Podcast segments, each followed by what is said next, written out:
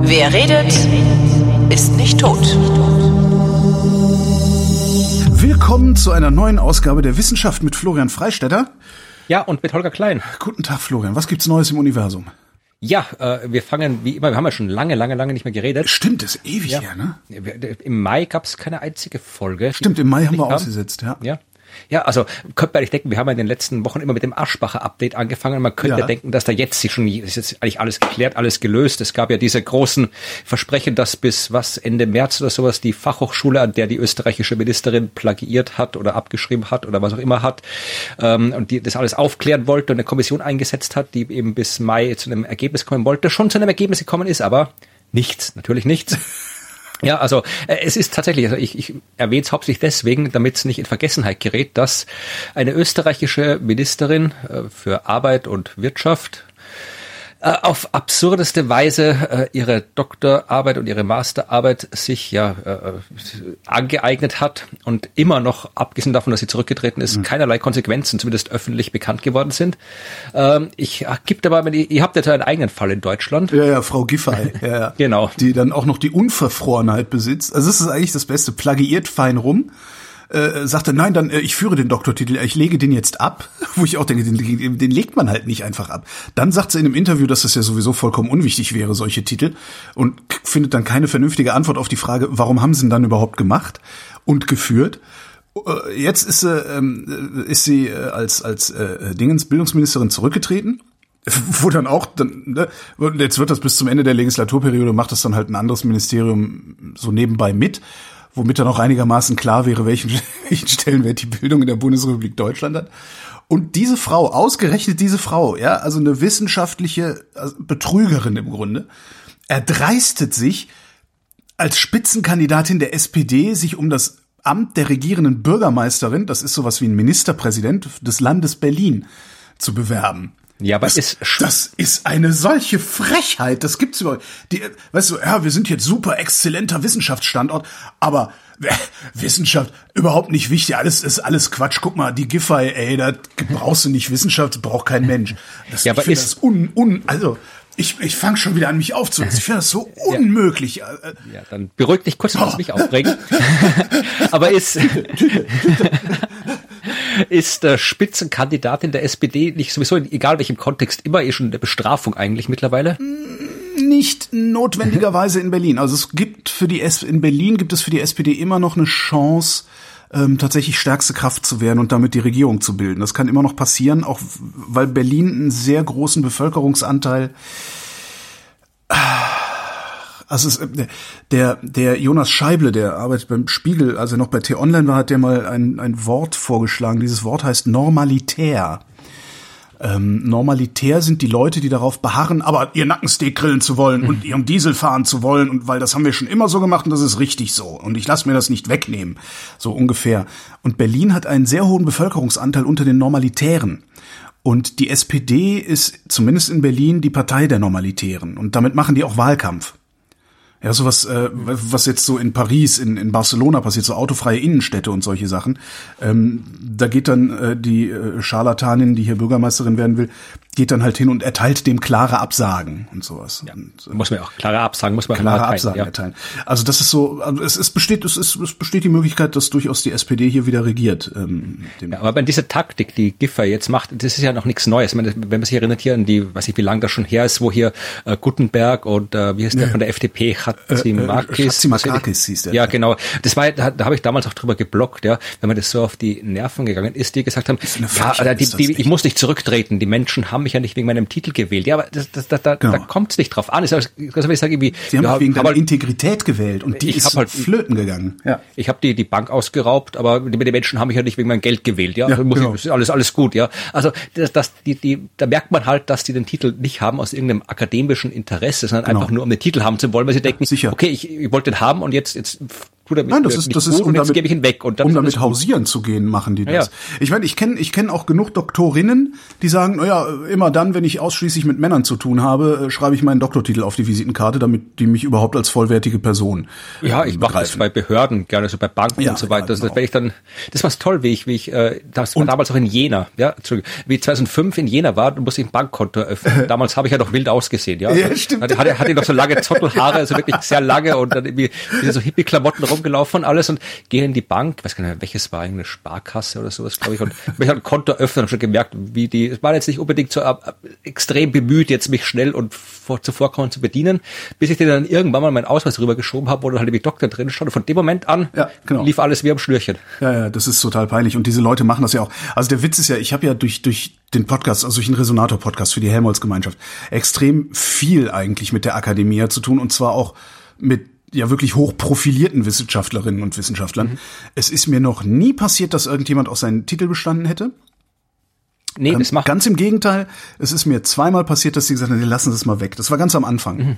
Nee, das ich, ist auch so- ich sitze bei Professor Dr. Dr. Dr. Schneidereit. Nee, nee, komm, hören Sie mal auf, hören Sie mal auf damit. Ja, nee, aber das ist auch normal. Also ich kenne das auch nicht anders, weil wenn du in der Wissenschaft als Wissenschaftler oder Wissenschaftlerin zu tun hast, dann, dann haben ja alle Doktor. Das ist was, was du, wenn du wissenschaftlich arbeiten willst, dann sammelst du das unterwegs irgendwo auf. Ja, das, Genau.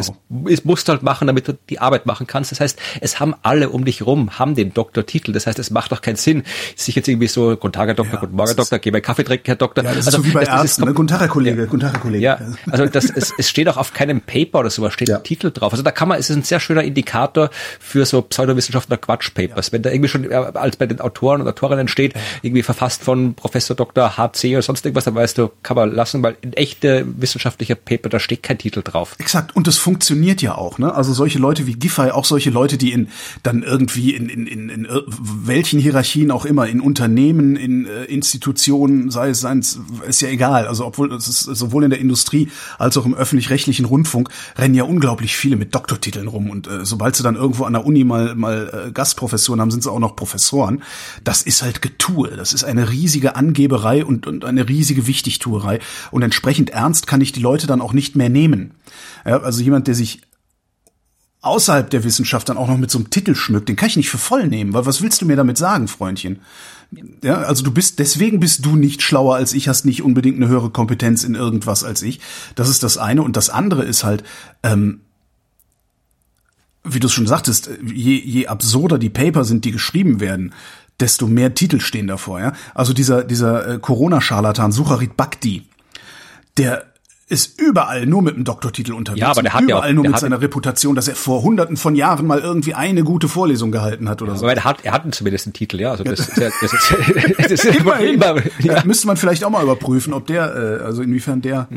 Ja, aber da sind wir auch gleich, da hast du eine schöne Überleitung äh, gemacht und, und will, äh, noch wieder am Rande, äh, verwandt mit der Geschichte, der Typ, der das aufgedeckt hat mit Aschbacher, ja, der Ja. österreichische Plagiatsjäger, wie sein Medientitel ist. Plagiatsjäger. Der, äh, der Stefan Weber, ja. Ähm, der wird jetzt verklagt gerade. Nein. Und zwar äh, von einem gewissen, äh, ich lese jetzt hier aus einer Zeitung, der deutsche Journalist und Chemiker Markus Kübacher. Sagt ihr das was? Nö. Also ich weiß jetzt nicht, inwieweit der jetzt wirklich Journalist ist und wo, und inwieweit der jetzt wirklich Chemiker ist und wo, weiß ich nicht, aber äh, das war der, äh, der vor, vor ein paar Monaten mal äh, wegen äh, Christian Drostens Doktorarbeit so ein Aufsehen gemacht hat, weil der ja auch, die war ja nicht auffindbar. Ach, einer von, den, von den Corona-Schwurblern, ja, okay. ja, also und äh, das, das, das ist die Geschichte, für die das nicht was war. Also äh, es Drosten ist berühmt geworden und dann haben natürlich die Leute, die dich mochten, gedacht, ach, jetzt gucken wir mal und der ist ja gar kein echter Doktor, hat keine Ahnung und dann haben sie irgendwo was gegoogelt oder festgestellt, oho, in der Universitätsbibliothek ist gar keine Doktorarbeit von ihm.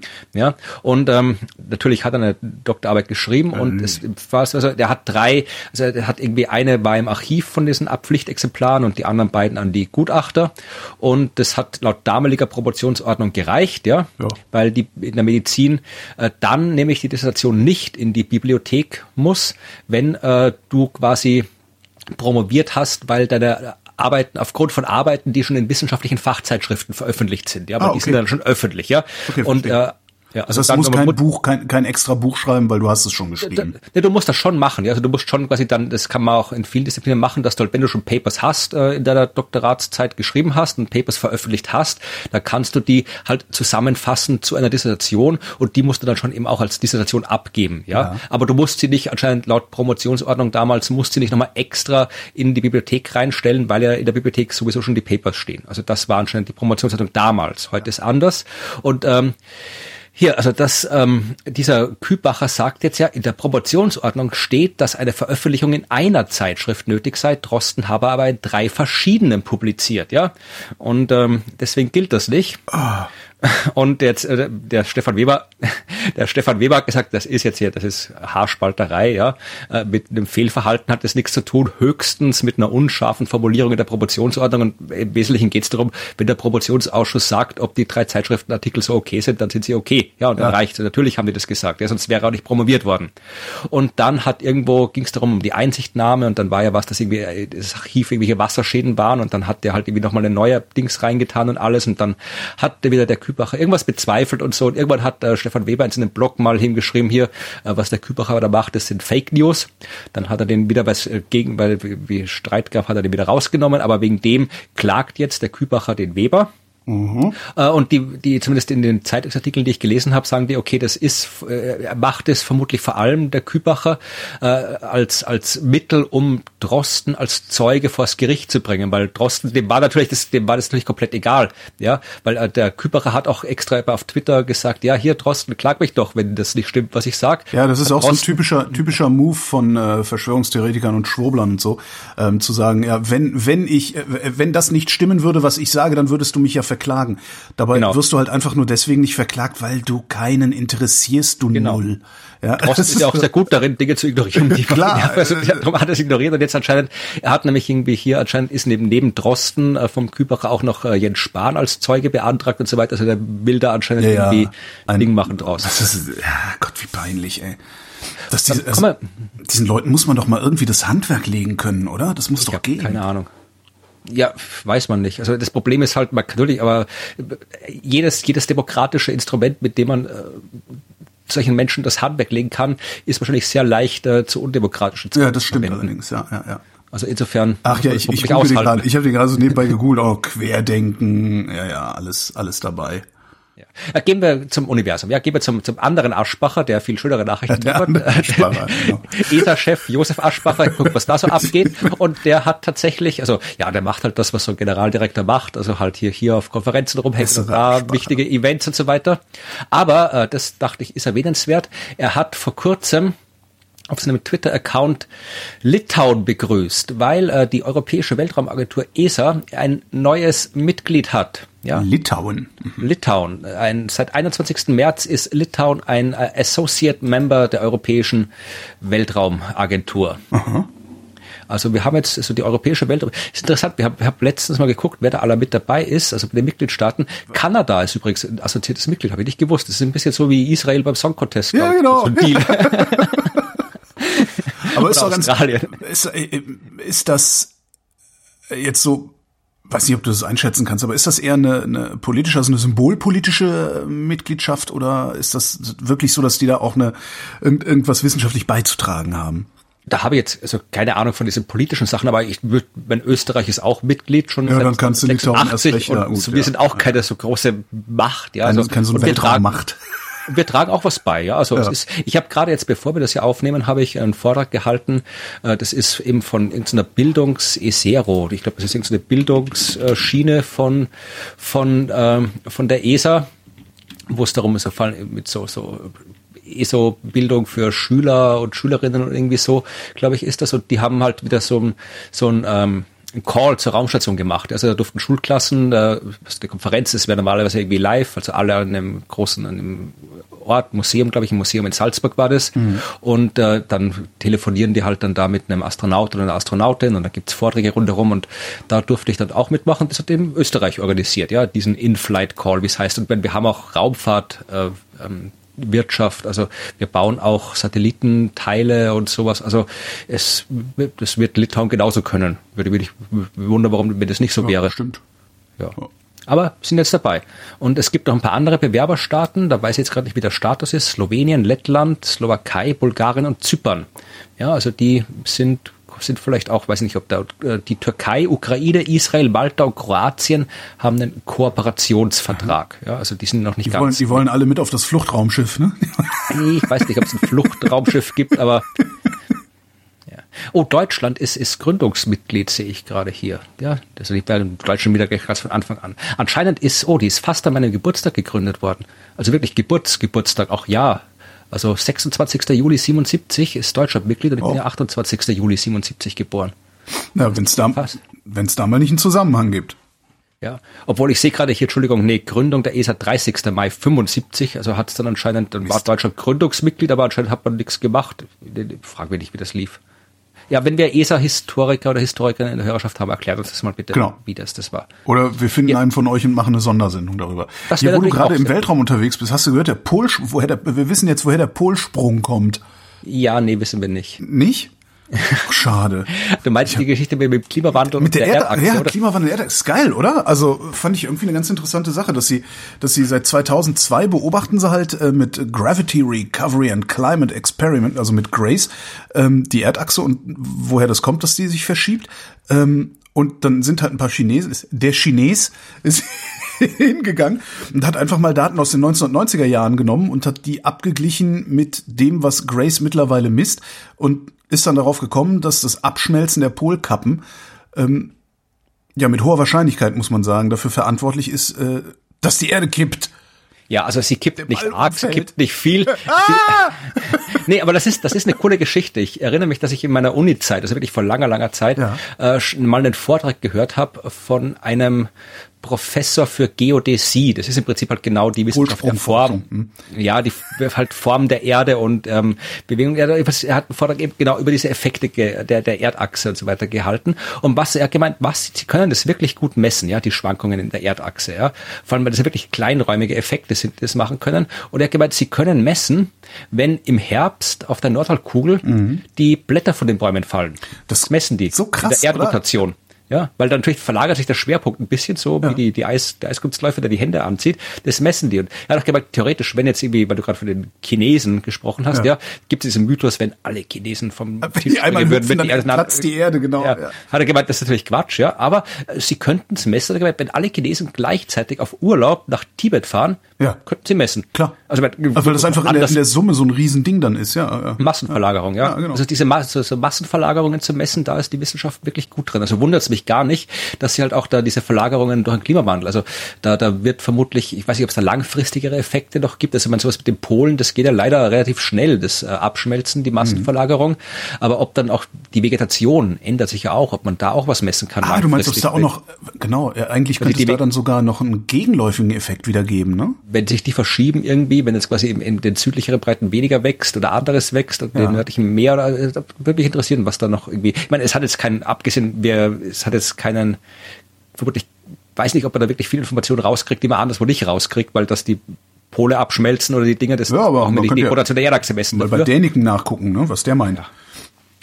Ja, aber das ist, ja gut, dann machen wir gleich weiter mit Klima, weil da habe ich, ich hab viele Klimathemen heute. Echt? Etwas, was auch, äh, äh, ich bin ja nicht mehr ganz so äh, fit in den deutschen Nachrichten, wie ich es war, als ich noch in Deutschland gewohnt habe. Aber das eine oder andere kriegt man immer noch mit. Ist schon krass, ja. oder wie, wie sehr einen das dann auf einmal nicht mehr interessiert. Ne? Ich habe so, ich mache ja immer freitags mit Katrin zusammen die Wochendämmerung, was ja auch so ein politisches Ding ist. Und wir Doch, gucken ja auch, immer, mit. wir gucken auch immer wieder ins Ausland und so. Aber so Österreich, Schweiz haben wir überhaupt nicht auf dem Schirm. Das ist ja dabei witzig. geht da viel. Unser Bundeskanzler wird angeklagt, ja, also wegen, ja. wegen Falschaussage. Das ist schon nicht irgendwie nicht ohne. Und die halbe die halbe ÖVP mit ihm.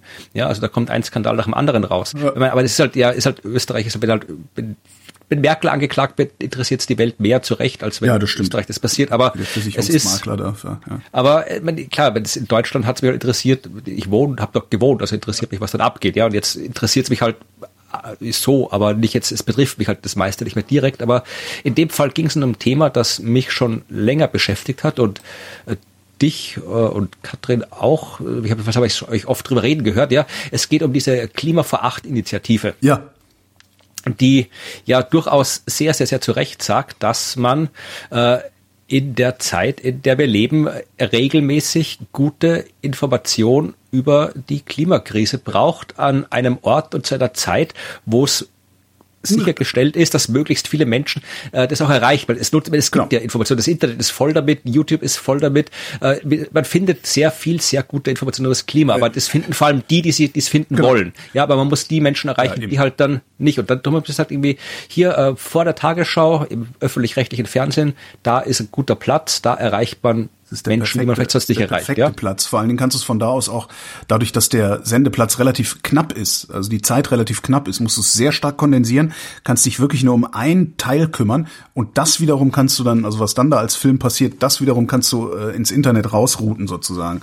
Genau. Ähm, also eigentlich ist die, die ideale Sache und äh, die Begründung dafür ist natürlich perfekt, weil die Begründung lautet, äh, wenn wir da vollkommen sinnlose äh, teilweise absurde Börsenberichterstattung machen können, ja, wo mir jemand erzählt, wie der Goldpreis ist in Dollar, so dass ich als erstes erstmal nachrechnen muss, wie der dann in Euro ist, weil ich ne, also und, und dieses dieses ganze Geschwafel, diese ganze Anthropomorphisierung irgendwelcher Börsenindizes und sowas, äh, das kann halt weg, das braucht halt niemand.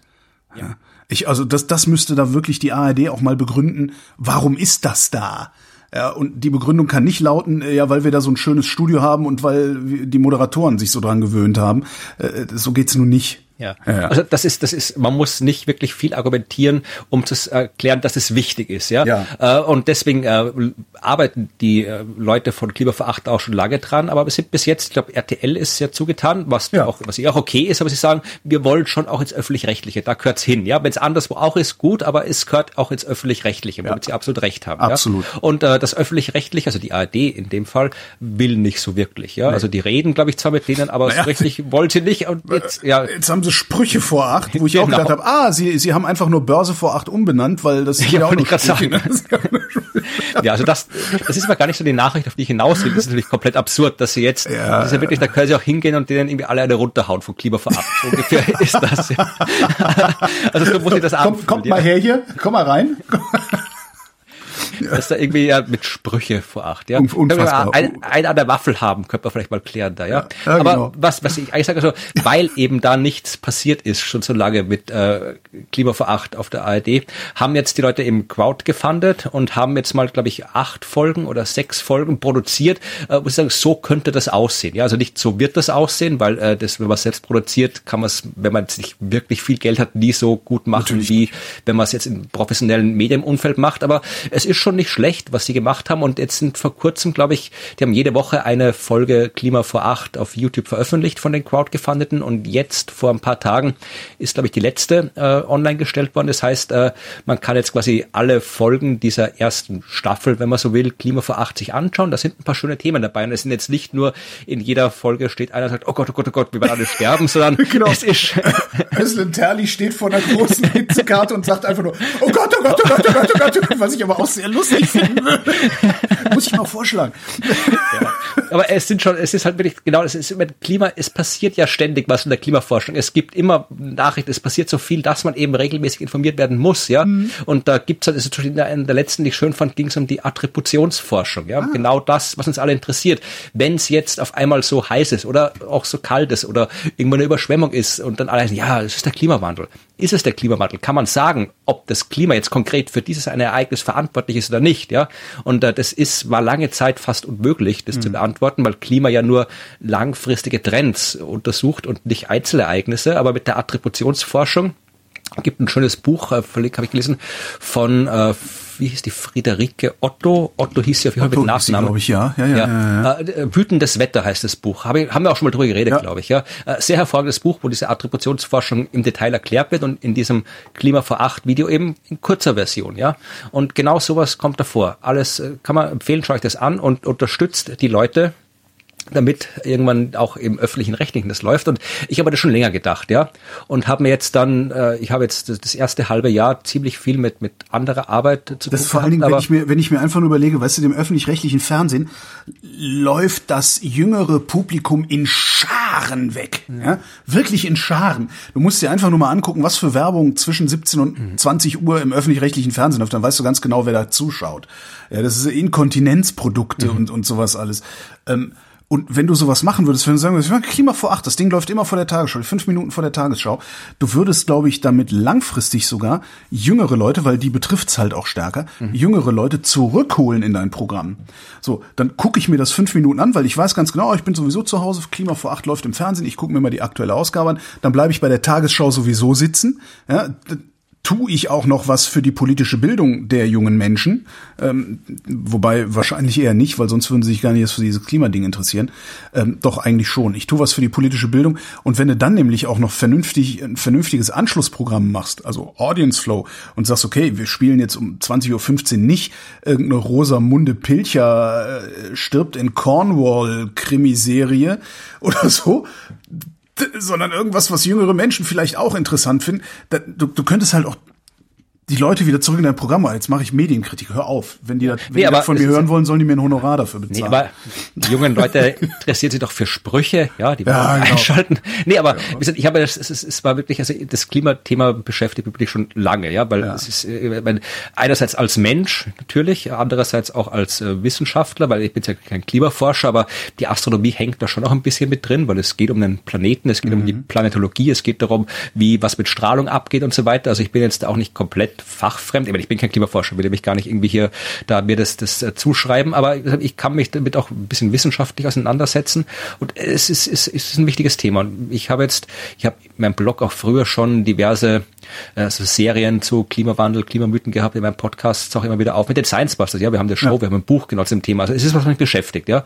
Und ich habe jetzt mir so in dem im letzten Jahr, wo halt im Wesentlichen äh, Corona die komplette Wissenschaftsberichterstattung aufgefressen hat, ja, also wo eigentlich nur noch Dinge vorkamen mit über Wissenschaft, die die mit Corona zu tun hatten. Ja. Ein bisschen Klima hier und da kam noch vor, aber im Wesentlichen, wenn es nicht Corona war, dann war es medial nicht da. Ja, das war äh, war ja nicht nicht nicht ungerechtfertigt. Ja, es ist ja ein relevantes Thema, aber ich, ich habe mir gedacht, okay, es, es, es passiert genug anderes in der Wissenschaft und wollte oder will äh, jetzt auch in, in meinen Podcast-Blog und diesen Dingen jetzt schauen, dass ich mich da wirklich so aufs Klima konzentriere. Also ich mache weiterhin Astronomie natürlich, aber ich möchte jetzt wirklich auch ein bisschen mehr Schwerpunkte auf die ganze Klimageschichte setzen. Ja. Und das hat jetzt mich das erste halbe Jahr habe ich andere Arbeit gehabt, aber im zweiten Halbjahr möchte ich das wirklich verstärkt machen und haben mir gedacht, okay, äh, Klima vor acht, habe ich vor ein, zwei Monaten gedacht, das ist mal ein guter Ansatz, ja, weil das ist wirklich wichtig und die kann man auf jeden Fall, auch wenn ich jetzt nicht geeignet bin, im Fernsehen irgendwas zu präsentieren, ja, vor allem nicht im deutschen Fernsehen, mhm. aber die kann man auf jeden Fall unterstützen. Das ist was, was ich absolut unterstützenswert ist, was dann auch einen Impact hat, wenn es erfolgreich ist und habe mir das angeschaut und alles und habe gedacht, wenn, äh, warum soll es nur in Deutschland geben? Ja, das muss anderswo auch gehen. Ja. Da gibt es doch sicher auch irgendwie eine österreichische Initiative. Und? Äh, habe ich nicht gefunden, ja, tatsächlich nicht. Das hat mich überrascht, also dass da wirklich in irgendeinem von den Climates Austria, glaube ich, ist das eine Jugendinitiative, die hatten es als einen Punkt in irgendeinem Manifest stehen, aber jetzt sowas im, wie bei Klima vor acht gab's nicht, ja. Mhm. Haben wir gedacht, okay, da muss man mal was, muss man mal gucken. Und ähm, gut, bei uns, das Label Klima vor acht passt nicht so hundertprozentig bei uns, weil bei uns läuft das, was die Tagesschau ist, schon um halb acht. Ja. Ich meine, da kann man auch, da läuft auch davor Quatsch und danach Quatsch, den man ersetzen kann. Ja, und also kann man dann auch, da kann man auch Klima nachacht meinetwegen machen, ja. Also, also ja, ich habe, wenn da jemand, ich habe jetzt ein bisschen schon mit den Klimaverachtleuten schon mal in Kontakt aufgenommen und ist aber noch nicht viel. Ich habe schiebst, schiebst du da jetzt für Österreich so ein Ding an oder was machst du? Ich möchte einfach schauen, was geht, ja. Also ja. ich hätte schon gern, dass da irgendwas passiert, ja. ja und cool. ähm, und äh, gesagt, wenn da jemand irgendwie sich, ich habe auf mir gehören schon mal die Domains Klima vor 8.at und Klima nach 8.at. Habe ich gedacht, das, das habe ich schon mal. Ja. Klima nach. sicher, sicher. Also jetzt muss ich noch jemanden finden oder der damit was anfangen kann oder halt irgendwie was was machen. Also ich sage das vor allem deswegen, falls jemand zuhört, ja, der da irgendwie mitmachen will ähm, oder weiß, wo man das sinnvoll unterstützen kann, dann sagt mir Bescheid. Ich habe auch jetzt auch zu den Scientists for Future Österreich Österreich Kontakt aufgenommen. Mal gucken, was da geht. Also äh, es wird jetzt mehr Klima passieren, weil es ein wichtiges Thema ist. Aber fänd ich, das fände ich ganz cool, wenn das, wenn das über die Bundesrepublik Deutschland hinaus ja, ähm, so eine Initiative, genau, genau, so dass so dass die ARD dann auch äh, nicht mehr einen Kopf in den Sand stecken und äh, kann und so tun kann, als hätten sie mit all dem nichts zu tun und als wenn das ja nur ein paar äh, Jugendliche, die nicht zur Schule gehen wollen, die hier irgendwie ihr Maul blöd genau. aufreißen. Ja, ja. Sehr schön. Also, also guckt euch das, äh, wenn ihr es noch nicht habt, äh, ja. Klima vor auf YouTube an. Lohnt sich. Ja, finde ich gut. Ich höre irgendwie überhaupt nichts mit dem Klima dabei. Ist mir, ist mir Ach gut, dann, dann überschneiden wir uns nicht. Ich hab ja genau. Ich habe äh, was ganz witzig ist. Es, es hat ein ein Forscher hat das Rätsel der Hindenburg gelöst. Hast du das mitgekriegt? Ui. Nee, gab es ein Rätsel? Zwar, es gab ein Rätsel und zwar, warum ist das Ding so explodiert, wie es explodiert ist? Weil das ergibt eigentlich keinen Sinn, dass es das tut. Weil, Viel ähm, Wasserstoff und Feuer und. Ja, und? genau, aber wenn du dir anguckst, wie das Ding brennt, das brennt von hinten nach vorne weg und viel zu schnell und an, äh, gefühlt an allen Stellen gleichzeitig. Und das oh, geht das war eine. Bombe. Genau, und das geht eigentlich nicht, wenn du davon ausgehst, dass, ähm, dass dieses, dieses Seil, also dass das Halteseil äh, nass geworden ist und dann leitfähig geworden ist und darüber einen Funken da hochgeschickt hat. Äh, das passt zeitlich alles überhaupt nicht zusammen. Also die hätte gar nicht so schnell abbrennen dürfen. Und ähm, Jetzt hat er äh, dann so, so, so, so die Hülle, also ein Stück Hülle des Zeppelins nachgebaut, hat er verschiedene Spannungen angelegt und verschiedene Luftfeuchtigkeiten und sowas und hat festgestellt, ähm, dass der Zeppelin selbst zu einem Kondensator geworden ist okay. und gleichzeitig durch dieses Unwetter mehrere Funken innerhalb dieses Kondensators über den gesamten Kondensator entstanden sind und dann das Ding in die Luft gejagt haben. Also eine Verkettung unglücklicher Wetterumstände gepaart mit einem schwerwiegenden Designfehler nämlich. Und zwar haben sie zwischen Hülle und Rahmen des Zeppelins eine Holzisolierung gemacht, damit keine Funken entstehen können. Und genau das hat in diesem Setup schweres Gewitter, äh, schwerer Niederschlag, Erdungskabel, äh, Pipapo dazu geführt, dass sich da ein Kondensator entladen hat, letztlich. Ist ein ziemlich abgefahrenes Ding. Es ist eine, ah. es ist auch nur eine Arbeitshypothese, muss man dazu sagen. Also es ist nicht sicher so. Dazu müsste man das Ding vielleicht dann nochmal nachbauen und in die Luft jagen, was man vielleicht auch so zu irgendeinem Feuerwerksfestival äh, äh mal. Hätte das, hätte das über das historische Interesse hinaus irgendwelche Konsequenzen? Also äh, wenn man das weiß, also wenn heute die, die Zeppeline, nee. der Zeppelinverkehr ist sehr gering, also das äh, und oder gibt es irgendwelche die die an, irgendwelche Erben, nicht, die Ansprüche haben oder sowas? Starren Luftschiffe noch? Gibt es das überhaupt noch? Ich weiß es gar nicht. Nee, nee, das ist tatsächlich nur, ähm, weil sagt, es gibt auch ein kleines Interview äh, unter dem Link dann in den Show Notes äh, mit dem mit dem Wissenschaftler, der sagt halt einfach nur, äh, er, er wäre das mal gefragt worden, hätte sich dann gedacht so, das ist doch egal. Aber nee, Moment mal, warum weiß man das eigentlich nicht? Also warum, warum gibt's die Frage über? Der wollte einfach nur die Frage beantwortet sehen. Ja, ist ja auch gut. Ja, das so läuft Wissenschaft, ja. Ja, genau. Also. Nee, aber davon haben wir jetzt nichts mehr. Also wir werden jetzt deswegen nicht irgendwelche Luftschiffe umdesignen. Okay. Ja, ich habe auch ein Rätsel, das äh, uh. teilweise gelöst worden ist. Na, den Rest ja, übernehmen wir jetzt hier in der Sendung. Ja, das, das, das kennst du das Paradoxon der schwachen jungen Sonne? Äh, nein. Das ist halt, weil die, das ist halt wie bei Kindern, die sind halt doof und 1,30 und darum kannst du mit denen machen, was du willst, oder? Ja, nee, nicht ganz, ja. Also ähm, das ist tatsächlich eine sehr, sehr interessante Geschichte, ja. Äh, eine astronomische Geschichte und auch eine, auch eine Klimageschichte, mhm. eine alte Klimageschichte. Also unsere Sonne leuchtet ja. und äh, wir wissen, unsere Sonne ist kein veränderlicher Stern, veränderlicher Stern im eigentlichen Sinn. Es gibt ja veränderliche Sterne, die wirklich periodisch regelmäßig ihre Helligkeit, ihre Temperatur deutlich ändern. Mhm. Ja, das macht unsere Sonne nicht. Die leuchtet im Wesentlichen halbwegs konstant vor sich hin. Ja, also gibt auch diese Solarkonstante, also die Menge an, an der Erde, äh, also oben an der Atmosphäre eintreffenden äh, Energie, die ist natürlich nicht ganz konstant, aber im Wesentlichen konstant. Ja, also mhm. das, was irgendwelche Klimaleute sagen, Klimaleugner sagen hier, ja, die Sonne ist schuld, das ist Quatsch. Also da passiert auf der Sonne nichts in der Hinsicht. Aber sehr, sehr langfristig betrachtet, ändert sich schon was. Ja, wir wissen, dass äh, die Sonne immer wärmer wird. Ja, und bevor jetzt ich wieder hier außerhalb des Kontexts zitiert wäre, da geht es wirklich um, um Millionen und Milliarden Jahre. Ja, also ich wollte gerade wollt eine Pressemeldung rausgeben. Sonne ja. wird immer heißer. Ja, wird sie tatsächlich auch. Ja, also in ungefähr einer Milliarde Jahre ja, wird die Sonne so heiß geworden sein, dass auf der Erde die Durchschnittstemperatur über bei 100 Grad liegt und kein Leben mehr möglich ist. Ja, mhm. also das wissen wir. Und äh, wir wissen auch den Grund dafür. Ja, das liegt am Helium. Mhm. Denn also im Kern der Sonne gibt's Kernfusion. Ja. ja drum äh, ist die Sonne so wie sie ist, drum ist sie ein Stern. Ja, Wasserstoff wird zu Helium fusioniert. Das geht nur, weil dort die Temperatur und der Druck ausreichend sind, damit eben diese Fusion funktioniert. Und das ist wirklich nur im Kern. Ja, also Fusion gibt's immer nur im Kern von einem Stern. In den äußeren Schichten nicht. Dann mhm. liegt das Zeug einfach rum und ist heiß. Ja, aber im Kern nur dort ist es heiß genug. So, jetzt äh, wird im Kern also Wasserstoff zu Helium fusioniert und äh, es ist aber noch nicht heiß genug, dass Helium fusionieren kann. Das passiert erst in den absoluten äh, Endphasen des Sternenlebens. Ja. Da wird es dann so heiß, dass auch das bisschen schwerere Helium schnell genug ist, sich schnell genug bewegt, dass es fusionieren kann. Jetzt würde Bis man ja eigentlich erwarten, dass wenn die älter werden, sie kälter würden, ne? Ja, na, warte mal ab, guck mal. Also das Helium liegt jetzt rum im Kern der Sonne und stört im Warum Wesentlichen. liegt denn ja? hier Das Helium rum? Ja. Genau, ja. ja Astronom im Porto. Aber haben ein großes Rohr mit dabei. oh Gott, das gibt sicherlich irgendwo. Ich weiß gar nicht wissen. Der schickt mir sowas nicht. Der schickt mir das Genau. nicht. Regel 43, nee, 34. Ja, ähm, nee, also da liegt Helium rum im Kern der Sonne. Das, also es sammelt sich an im Kern der Sonne, ja. Und ähm, wenn da jetzt Helium rumliegt, dann ist weniger Platz für Wasserstoff, ja.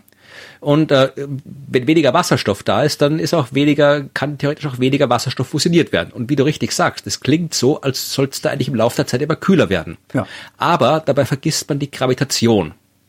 Ja, weil wenn du weniger Fusion hast im Inneren eines Sterns, dann dringt weniger Strahlung von innen nach außen. Und diese, diese Strahlung, die im Stern erzeugt wird, die wirkt ja der Gravitationskraft entgegen. Ja, die Gravitation, äh, die Masse des Sterns will, dass der Stern immer weiter Kollabiert. sich zusammenfällt. Ja, das heißt äh, weniger Kernfusion im Inneren. Äh, die Gravitation, normalerweise hast du dann Gleichgewicht, deswegen bleibt ein Stern immer gleich groß. Ja, aber wenn du jetzt die, die, wenn du weniger Kernfusion hast im Inneren, dann kann die Gravitation ein bisschen äh, dominieren. Ja, und dann wird's heißer drinnen drin, ja, weil mehr Gravitation, Stern komprimiert stärker, innen drin wird's heißer, Druck steigt. Ja, das heißt, wenn das passiert, wird der Bereich, in dem Kernfusion möglich ist, größer als vorher. Ja, das heißt, es kann mehr Fusion stattfinden und deswegen wird's wärmer. Ja, und das geht so weiter. Das heißt, im Laufe der Zeit wird die Sonne immer heißer. Okay. So, jetzt aber, wenn das gilt, dann gilt genauso, früher war die Sonne kühler.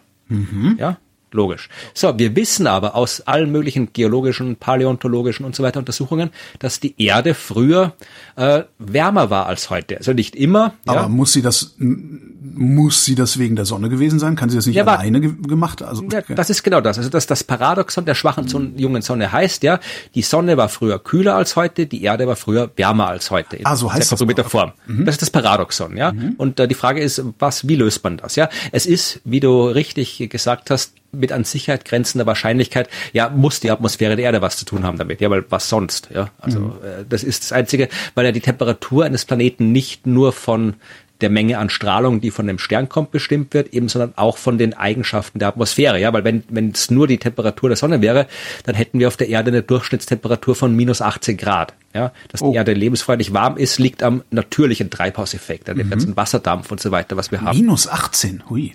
Das wäre so die, die, die, wenn wir jetzt einfach nur so Erde oder Atmosphäre, Strahlung geht hin, äh, Strahlungsgleichgewicht, ja, dann wird die Erde sich aufgrund ihres Abstands von der Sonne eben auf minus 18 Grad aufheizen. Ah, okay. Das heißt, äh, wenn wir keine Atmosphäre hätten, wo eben Treibhausgase wie Wasserdampf drin sind, ja, und ein bisschen Dann würden wir ganz schön frieren, während wir hier Lebewesen. Ja, ein bisschen Methan von Lebewesen, ein bisschen äh, CO2 aus geologischen Prozessen, ja. Also das bisschen, dieser natürliche Treibhauseffekt, der macht die Erde warm. So, ähm, was, wir reden jetzt nicht über den menschengemachten Treibhauseffekt, der sie jetzt zu warm macht, sondern ähm, die Frage ist, wenn es früher äh, wärmer war, dann müssen früher mehr Treibhausgase in der Atmosphäre gewesen sein. Wie sind die da hingekommen? Und da hat man bis jetzt keine wirklich befriedigende Lösung gefunden, welcher Mechanismus eben zu der Zeit, also von vor drei Milliarden Jahren ungefähr, um den Zeitraum geht's ja, äh, wer, welcher Mechanismus hat diese dafür nötigen hohen Konzentrationen an Treibhausgasen in die Atmosphäre getan damals, ja. Und äh, jetzt, das war lange Zeit ungelöst und jetzt hat man es zumindest teilweise gelöst, ja. Ähm, und zwar hat man äh, etwas, kennst du den Tobuti-See? Äh, nee, gerade nicht.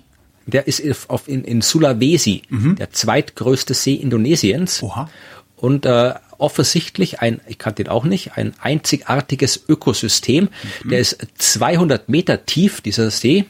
Und am Grund hast du, sagt die Forschung, äh, Bedingungen, die vergleichbar sind mit denen, die am Meeresboden vor ungefähr drei Milliarden Jahren geherrscht hat. Ja, Gut. also kein, da gab es im Meer kaum freien Sauerstoff. Ja, die Sedimente vom Meeresgrund waren sehr viel Eisen, Mineralien und so weiter. Und genau das hast du jetzt eben auch an den tiefsten Stellen vom Tovuti-See. Ja, kaum freien äh, Sauerstoff, sehr viel gelöstes Eisen und so weiter. Und jetzt haben die mal geguckt, äh, die haben da äh, Bohrungen angestellt und Was ich hier total faszinierend finde, ist, dass sie das wissen.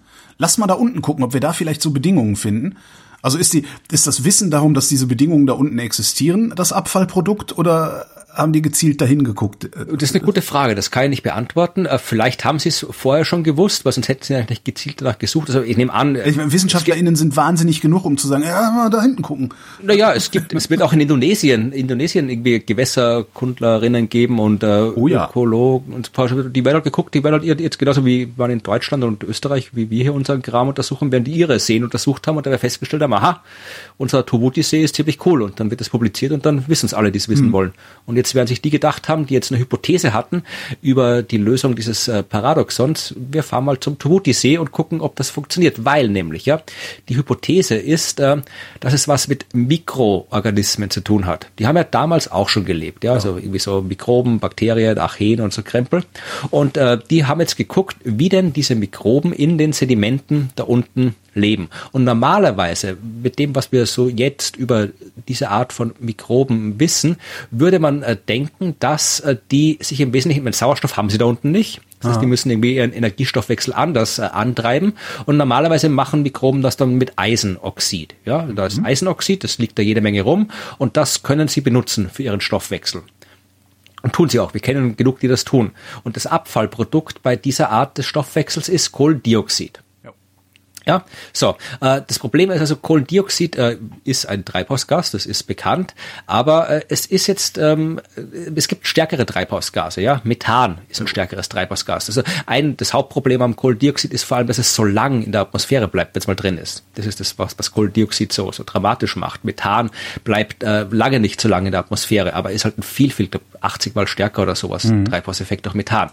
Ähm, also Kohlen, wenn diese Mikroben da unten äh, in der frühen Erde halt irgendwie Kohlendioxid freigesetzt hätten, hätte es vermutlich nicht gereicht, um das Paradoxon aufzulösen. Aber, und das haben die jetzt rausgefunden, ja, die haben sich diese Mikroorganismen angeguckt da unten und haben festgestellt, ähm, die produzieren Methan, ja, also die nehmen anscheinend nicht diese Eisenverbindungen für den Stoffwechsel und machen Kohlendioxid, sondern die machen irgendwas anderes. Die und Erde was wehrt genau, sich. Genau. was genau weiß man noch nicht, was sie genau machen, aber äh, auf jeden Fall kommt äh, da als Abfallprodukt Methan raus. Ja, und wenn das, also das passiert jetzt im Tomuti-See, das kann man da wirklich sehen. Und äh, wenn das damals auch überall auf der Erde in den Ozeanen war, dann könnte es durchaus sein, dass genug Methan rausgekommen ist, um, ja, da, da war auch eben kein, weil in der Atmosphäre auch noch damals noch kein freier Sauerstoff war oder so gut wie kein freier Sauerstoff, der das, ähm, der, weil wenn du Sauerstoff Ah, mit Methan zusammenbringst, ja, ja, ja. dann wird Kohlendioxid raus. Ja, langsam simpel begreiflich, gesagt. ja, mhm. Ja, und damals war eben weder im Wasser noch in der Atmosphäre viel freier Sauerstoff äh, und deswegen ist das Methan von den Mikroorganismen ungehindert in die Atmosphäre gekommen und konnte dann halt auch sehr stark als äh, Treibhausgas wirken. Das ist deren Hypothese. Und hier sagt der Jens Kallmeier vom Deutschen Geoforschungszentrum in Potsdam, der anscheinend da mitgemacht hat bei der Forschung, sagt, die Ergebnisse stellen das aktuelle Wissen über mikrobielle Prozesse in eisenreichen Umgebungen in Frage. Sie laufen völlig anders ab als erwartet. Das heißt, die Astronomie hat jetzt ein Rätsel gelöst und die Biologie hat ein neues dazu bekommen. Edge, Edge. Äh, wo, du, wo du das erzähltest, fällt mir auf, dass ich tatsächlich doch noch was zum Thema Klima dazu, äh, dazu, da, dazu beizutragen. Zu, bei, also ich habe noch ein Thema dabei. Ja. Und zwar ähm, das große Problem der heutigen Sendung ist, dass ich mir überall nicht dazu geschrieben habe, woher die WissenschaftlerInnen kommen, die das alles raus.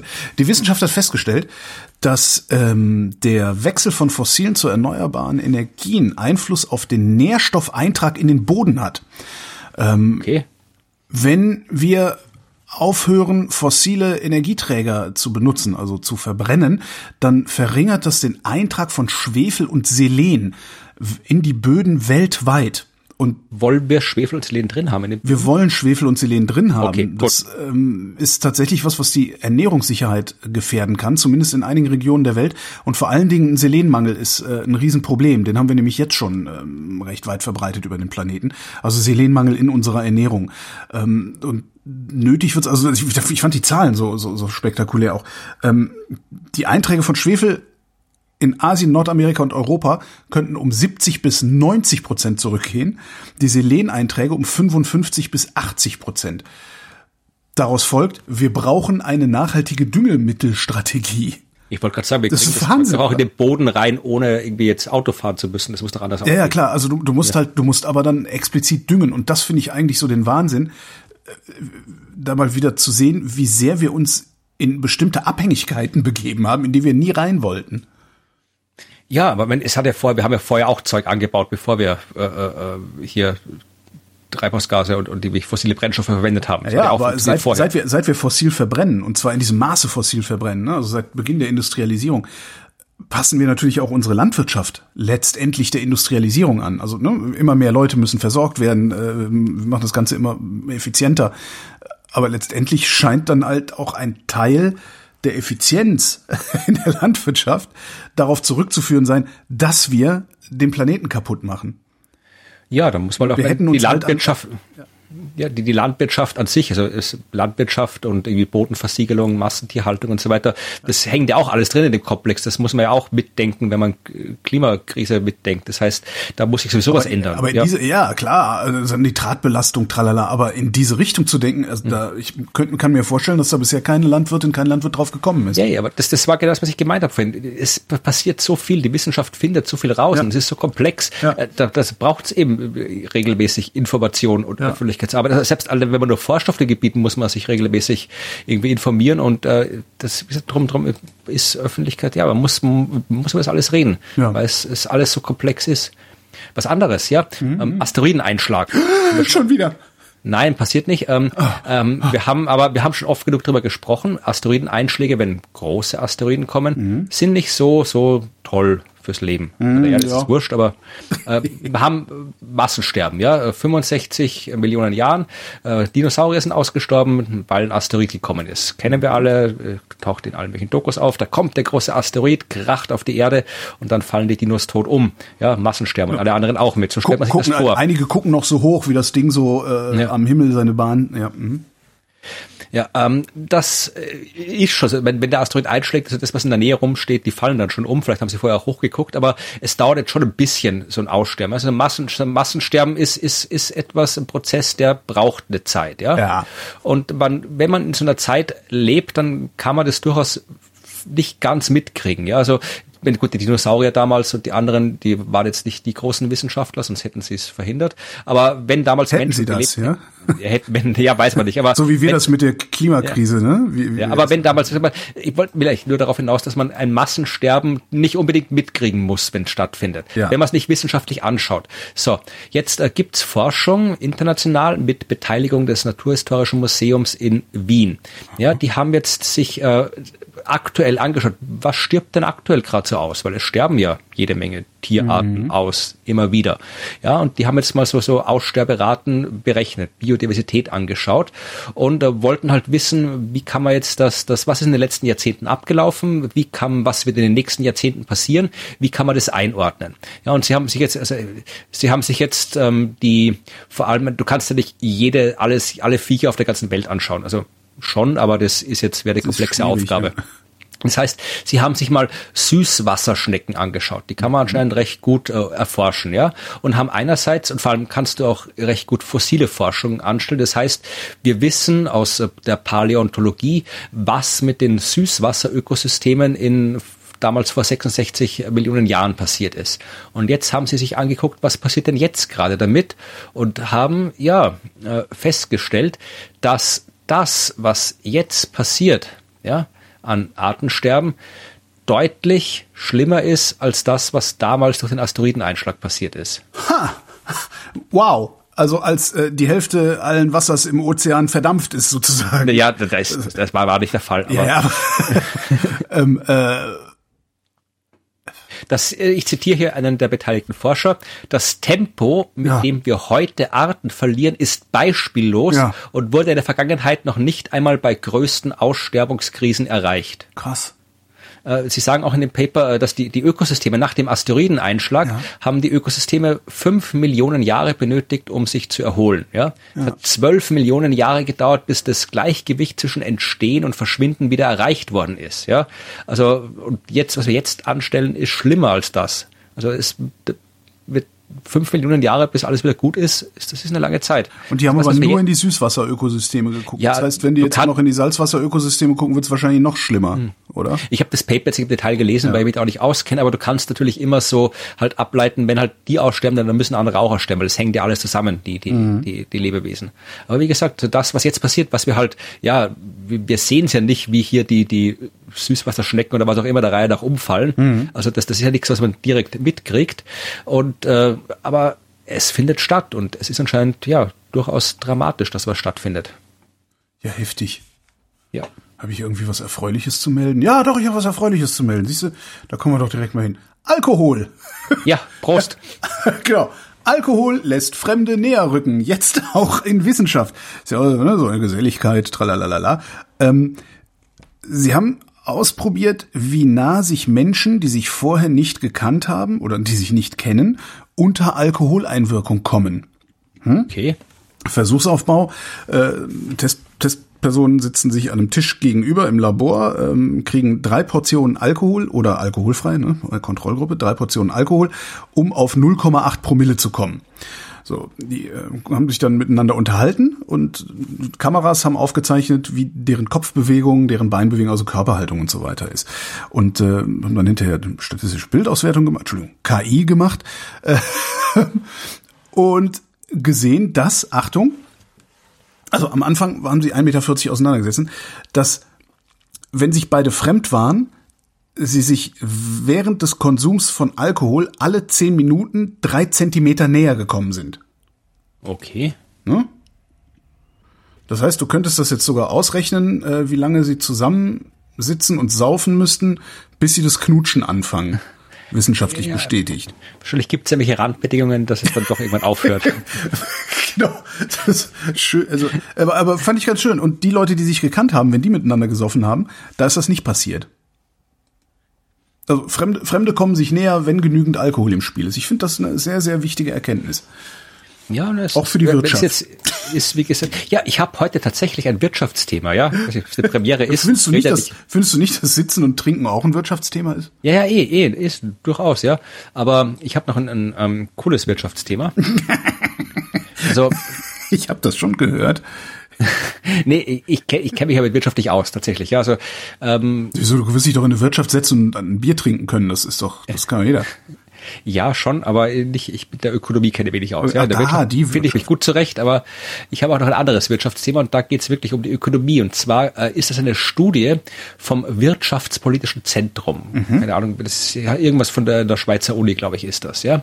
Und die haben sich angeschaut, ähm, ist auch ein bisschen so, dass, dass man sich näher kommt, wenn man trinkt, ist so ein bisschen Binsenweisheit, ja, aber gut, ja. dass es erforscht ist. Und das, was da ist, kann man auch ein bisschen so als, zumindest in meiner Bubble ist das eine Binsenweisheit, nämlich es ist gut, Forschung zu fördern. Ja, das ist ja. was, was ich ab, un, ja, als, als richtig ist, anerkennen ja, genau. würde. Ja, aber ne, hier. Das ist so, ich, das, kann, das kann man ja sogar irgendwie boulevardesk äh, verargumentieren, indem man sagt, ja, manchmal muss man halt nach Indien fahren, um Amerika zu entdecken. Ja, meinetwegen. Ne? Aber in dem Fall hat jetzt, die haben, die haben es jetzt nicht nachgewiesen. Also die haben wirklich geschaut. Also ich weiß nicht, wie man das erforscht, ja. Äh, das vielleicht hört jemand zu und kann erklären, wie man das erforscht. Aber sie haben einfach erforscht oder studiert, äh, welche Wirkung Forschungsausgaben haben. Also was, was, was passiert, wenn du Forschung förderst, ja. Mhm. Und zwar ähm, geht es darum, ähm, dass äh, das BIP, ja, das Bruttoinlandsprodukt, was auch immer das jetzt genau misst, und vermutlich kann man kritisieren, dass es nicht das Die Summe ist, aller in einer Volkswirtschaft in einem bestimmten Zeitraum erbrachten Waren und Dienstleistungen ausgedrückt in Geld. Ja, also dieses BIP, äh, zuerst mal, wenn du Forschung förderst, dann kostet das zuerst mal natürlich, ja. Und es ist meistens irgendwie halt, äh, wenn du zusätzlich Forschung förderst, dann schreibt dir, musst du es irgendwie mit höheren Steuern gegenfinanzieren und das dämpft das Wachstum. Aber, und das sagen sie, langfristig wächst das BIP um ein Vielfaches der öffentlichen Forschungsausgaben, ja. Mhm. Und langfristig, und zwar in dem Fall ein Euro für Forschung steigert das BIP um 6 Euro. Wow. Und langfristig ist in dem Fall wirklich langfristig, ja. Also mhm. bis die, bis die Hälfte, sie haben das anscheinend irgendwie modelliert, ja. Äh, ich nehme an, sie haben es so gemacht, wie man das macht in der Disziplin. Ähm, bis die Hälfte dieses äh, BIP-Zuwachses realisiert ist, dauert es 22 Jahre. Also mhm. das ist wirklich langfristiger, weil oft Forschung braucht halt. Ich wollte gerade sagen, also du, du hast so in der, jetzt so bei, bei der Grundlagenforschung, um die ich mich ja viel kümmere, da hast du so Zeiten von, von ist, ist, äh, ist industriefähig, ne? also mhm. ist so weit ausgeforscht, dass es industriefähig ist, bis es dann wirklich produziert wird, da hast du sowas wie zehn Jahre dann immer noch mal dazwischen. Also finde ich jetzt nicht ungewöhnlich, die Zeit. Ja. ja. Aber, und was auch wichtig ist, äh, was Sie sagen in der Studie, die Effekte, die erzielt werden, die sind wirklich nachhaltig. Die Aha. gehen nicht verloren. Das BIP wird dauerhaft erhöht. Und Sie sagen, diese über Steuergelder finanzierte Forschungsförderung ist daher als Investition in die Zukunft zu betrachten. Also ja. ganz buchstäblich. Was ja äh, eigentlich auch eine Binse ist, aber ja. ja haben, Sie, haben Sie auch irgendwie gesagt, ob es da sowas wie eine Grenze gibt? Also so, so ob es also wenn, wenn, wenn Ökonomen drauf gucken, äh, ob es irgendwo eine Grenze gibt, ab der sich das nicht mehr steigern lässt? Also eine Ausgaben, ein Ausgabenmaximum? Ich kann das nicht sagen. Ich habe jetzt das Paper nicht gelesen, weil okay. ich eh gewusst habe, ich verstehe nichts davon. Ich ja. verlinke es und dann kann, könnt ihr nachschauen. Ja, kann man da rein. Ähm, aber ja es wird ja, was hier, Förderung, Unternehmen, Beschäftigung, Wachstum, Kontrollgruppe, nee. Also da steht jetzt in dem Zeitungsartikel darüber steht nichts drinnen, aber vielleicht steht im Paper was drinnen. Aber es reicht ja auch schon zu wissen, dass du eben diese, wenn äh, aus einem Euro sechs Euro machen, ist ja durchaus auch nicht schlecht. Das ist verdammt Wenn das schon mal sogar, funktioniert, ja. dann ist das doch gut. Und dann nochmal kurz als Nachtrag, als Lesetipp, ja, ähm, das hat auch am Rande mit dem Thema zu tun. Es gibt jetzt gerade ein Jubiläum. Äh, in Österreich hat äh, Hertha Firmenberg, das war unsere, war das die erste? Die erste, war auf jeden Fall eine Wissenschaft. Die erste Aschbacherin? Nein, nein, nein, überhaupt nicht. Ganz im Gegenteil, ganz im Gegenteil. Ja, äh, das ist die Gründung des Wissenschaftsministeriums, ja, und äh, Hertha Firnberg war, glaube ich, die erste Wissenschaftsministerin Österreichs. Ah, ja. ja. das ist vor 50 Jahren passiert. Gibt's im äh, Standard einen schönen langen Artikel dazu, wo auch äh, erzählt wird, dass das halt welche, welche, das ist damals extrem schwierig, weil die Firnberg sich auch sehr für so äh, jetzt äh, Öffentlichkeitsarbeit und Uni-PR, also das, was wir heute als Wissenschaftskommunikation bezeichnen, also das, was mhm. an den Unis passiert, also was du mit, mit Resonator machst zum Beispiel, ja, also dass sowas ähm, dass das tatsächlich damals, ja, da war es noch untersagt, dass sowas äh, verwendet, dass Planstellen an Unis für Wissenschafts-PR verwendet werden und so weiter. Also das mhm. hat man da wirklich, das haben die Leute damals, das war schwer zu vermitteln, dass man sowas braucht damals. Das ist in dem Artikel schön gemacht und äh, ja, wird auch nochmal dargestellt, dass Österreich, was die Grundlagenforschung angeht, wirklich nicht gut drauf ist. Also der öffentliche Ruf. Also Österreich ist, glaube ich, bei den, bei den, zumindest 2010 beim Wissenschaftsbarometer war Österreich, glaube ich, sogar äh, äh letzter oh. im, im äh, Grund Grundlagenforschung gut finden und also äh, haben nur äh, Deutschland zum Beispiel hat damals gesagt, irgendwie hier äh, auch die Frage war, auch wenn sich daraus kein unmittelbarer Nutzen ergibt, ist wissenschaftliche Forschung, die das Wissensspektrum erweitert, notwendig und sollte von der Regierung unterstützt werden, war die Frage. Ja, Schweden meiste Zustimmung mit 82 Prozent, Deutschland äh, Platz 20, auch nicht so gut, aber immer noch 69 Prozent, also der Unterschied ist nicht so groß. Österreich Platz 27, 48 Prozent stimmen zu. Au. Also die wenigste Zustimmung, die meiste Ablehnung. Ja. ja also von allen. Und ähm, ja, und ist momentan nicht viel besser. Und wenn man das ein bisschen mehr äh, erklären würde, dass das eben nicht irgendwie Geld ist, das zum Fenster rausgeschmissen wird, dass irgendwelche paar, paar bebrillte Laborkittelträger auf der Uni sich eine schöne Zeit machen, sondern dass das wirklich eben, wie vorhin gerade gesagt, eine Investition in die Zukunft ist, mhm. ja, dann tut sich da vielleicht was. Aber wie gesagt, das wollte ich nur noch als Nachtrag zu dem davor, dass eben in Österreich da seit 50 Jahren jetzt äh, das Wissenschaftsministerium existiert und die Probleme, die damals gelöst werden mussten, noch nicht gelöst werden sind. Kann man mal lesen, netter Artikel. Tu Felix Austria. Ja. Kennst du äh, Robin Dunbar? Robin Dunbar sagt mir was. Ich kann ihn gerade nicht einordnen. Robin Dunbar die, ist ja. ein britischer Anthropologe, der Anfang der 90er ähm, die These aufgestellt hat, dass das Gehirn zu maximal ja, ja, 150 Zahlen, Freundschaften in der Lage genau, ist. Genau, genau. Das ist Quatsch, oder? Das ist Quatsch, genau. Der hat sich damals angeguckt, wie das denn bei Primaten aussieht, ähm, hat äh, festgestellt, dass äh, Primaten mit größerem Neokortex größere soziale Gruppen bilden und hat daraus dann einfach hochgerechnet, äh, wie groß die soziale Gruppe sein kann, die, die, die so ein Gehirn, also hat das erstmal auf den Menschen Menschen übertragen, hat dann hochgerechnet, wie groß kann die soziale Gruppe maximal sein, die so ein Gehirn abbilden kann. Stellt sich raus, ist Quatsch. Und zwar so richtiger Quatsch. Ähm, das haben jetzt ein paar, ach, ich weiß wieder nicht wo, ich glaube irgendwo in Skandinavien ein paar ForscherInnen haben das einfach mal versucht nachzuvollziehen, haben gedacht, hey, Moment mal, hier stimmt doch irgendwas nicht. Ähm, haben sich die Daten angeguckt, die Dunbar auch benutzt hat. Ähm, und haben, der Artikel sagt, je nachdem, welche statistische Methoden angewendet werden, äh, ergibt das, also kannst du entweder maximal vier oder 508 Kontakte haben. Du kannst aber auch eine andere Methode anwenden, da hast du dann maximal null Kontakte, also das Gehirn ist dann in der Lage, null andere Leute zu kennen, oder 336. Mit anderen Worten, Es gibt keine Antwort auf diese Frage und sollte es eine Antwort geben, wirst du sie nicht so herausfinden, wie sie da versucht haben, sie herauszufinden. Ähm, äh, Zitat, eine kognitive Grenze für die menschliche Gruppengröße lässt sich auf diese Weise nicht ableiten. und dann wird er auch noch weiter zitiert, also auf die Frage, warum, woher kommt das denn eigentlich, dass diese Dunbar-Zahl, also diese 150 so weit verbreitet ist? So, naja, ist halt plakativ und einfach zu verstehen. Und unsere Behauptung, dass es nicht möglich ist, eine Zahl zu berechnen, ja ist nicht ganz so unterhaltsam. Ja, da kannst du auch toll irgendwie hier so. ist das nicht so, ganz so unterhaltsam, finde ich großartig. Ja, aber da kannst du auch toll, wenn du jetzt irgendwie hier so Firmenberater bist oder irgendwie Coach, ja. da kannst du super erzählen hier. Ja. Das ist, das ist zu schlecht, wenn, wenn die Menschen, wenn die, die, die Büros zu groß sind oder zu klein sind oder was weiß ich, oder die Meetings zu groß sind, dann, dann, dann muss man hier, dann muss man das hier anders machen. In Schweden haben sie Behörden so designt. Ja, meine ich ja. Das kannst du super Leuten einreden mit ja. so einer Zahl, ja? Ja, ja da haben sie, das, das 150, mehr als 150 Leute dürfen in dieser Behörde nicht arbeiten oder in diesem, in dieser Abteilung nicht arbeiten, weil mehr kann man nicht überblicken. So, und dann kommst du halt nach Hause und hast dann nochmal 150 Freunde. Das ist alleine da, ist es ja schon, das, daran merkt man eigentlich schon, dass es absurd ist. Es hätte vielleicht früher auffallen müssen. Ja. ja. Weißt du, wer auch viele Kontakte hat? Ähm, ähm, Prostituierte meine wegen, ja, aber ich habe gar nicht gemeint, nee, es, wir alle haben Kontakte und hm, zwar. Da mit, ist was mit, dran. mit Mikroorganismen. Oh, ja. du kommst jetzt auf das Mikrobiom der Stadt. Ja, genau. Ein wunderbares Thema, ja, super. Ja, das ist ein schönes Thema. Also die sind, die Viecher sind überall. Ja. Äh, dazu werden wir bald eine Sondersendung haben. Kündige ich jetzt an, ohne Holger was gesagt zu haben. Okay. Wir werden bald mal eine ganze Folge lang nur über Mikroorganismen reden. Alles klar. Ja, äh, und bis dahin reden wir kurz über Mikroorganismen, denn äh, die sind überall, wirklich überall. Man kann sich gar nicht vorstellen, wo sie sind. Die sind da, wo man sich nicht vorstellen kann, sind sie trotzdem die Viecher. Die sind überall. Also ja? Frechheit ist das von diesen ja? Mikroorganismen. Und also die, die, wenn, wenn die so groß wären wie wir, dann dann da ja, ganz schön voll. Wir, ja. würden wir sehen, wem die Welt wirklich gehört, ja, mhm. nämlich nicht uns. Und ähm, das heißt, egal was ihr angreift, wo ihr seid, es, selbst wenn du in einem Reinraum bist, in dem Raumsonden gebaut werden, ja, da haben Forscher, Forscher haben neue Arten entdeckt dort. Geil.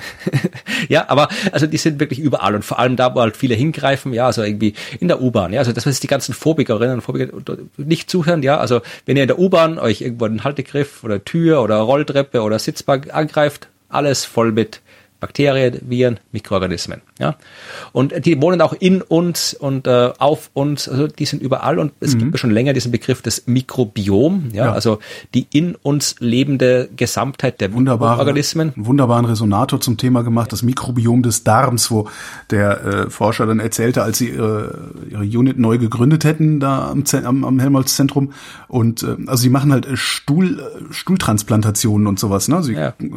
Und hätten dann halt irgendwie, weil das ja ihr Alter ist, in der Kantine beim Essen gesessen, sich drüber unterhalten. Das wäre irgendwie ein bisschen stiller geworden dann um sie herum.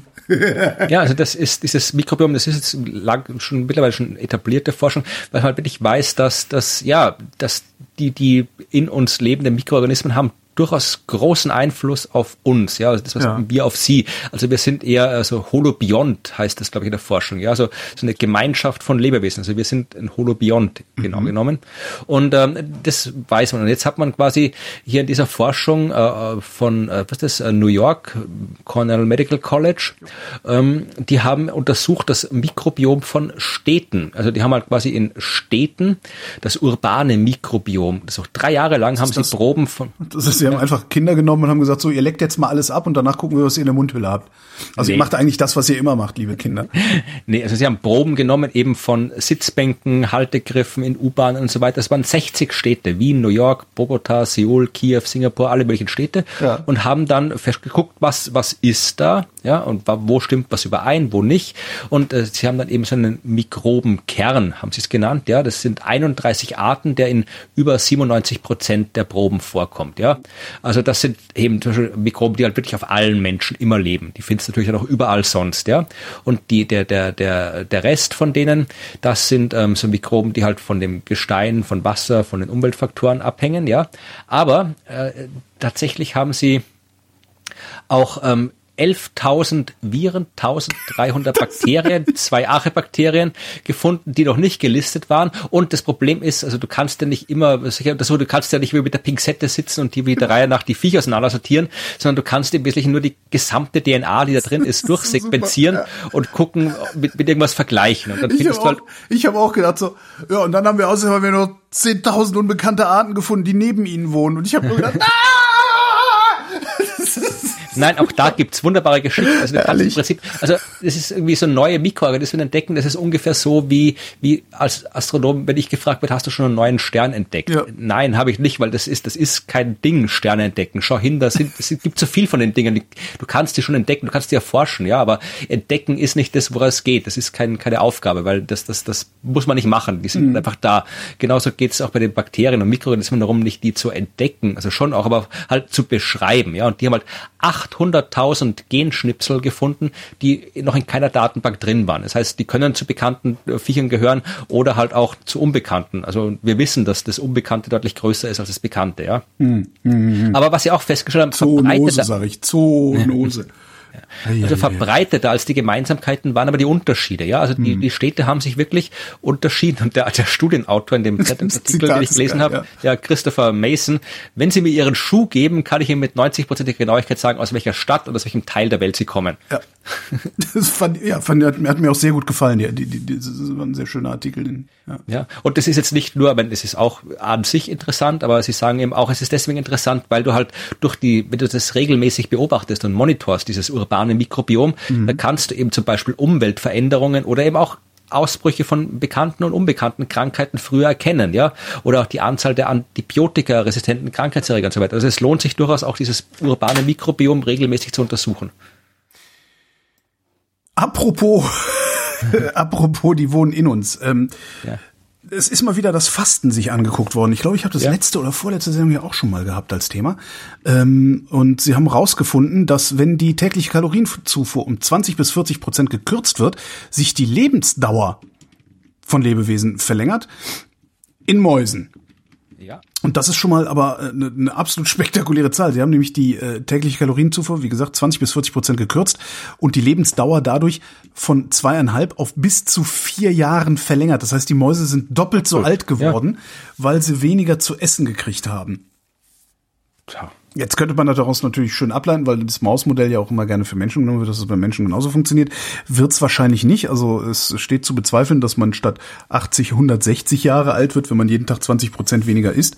Aber ähm, sie vermuten immerhin, dass eine reduzierte Kalorienzufuhr uns gesünder altern lässt. Was ich auch ganz interessant finde. Also länger vital bleibend sozusagen. Ne? Also, sprich, weniger Herzkrankheit, weniger Gefäßkrankheiten und all sowas. Ja. Ja, aber wenn, wenn, wenn das, so gut schreiben ist, dann dazu, für valide Ergebnisse braucht es eine lange Beobachtungsdauer unter standardisierten Bedingungen. Ich dachte so, ja, hm. Vom, vom, vom Leben bis zum, von der Geburt bis zum Tod musst du da eigentlich zugucken, ne? Und die Bedingungen standardisieren. Ja, schwierig zu machen wahrscheinlich. Naja, ähm, ich weiß nicht, ihr habt ja in Österreich Leute in Kellern, habt ihr ja gelegentlich mal irgendwie. Ja, aber das sind meistens sind da wenig Wissenschaftler dabei. Stimmt. Obwohl, wenn man es umdeklarieren würde, wäre der Skandal nicht mehr so groß, wenn immer mal wieder jemand gefunden wird. Ja, kannst du eine Doktorarbeit in Bratislava schreiben drüber.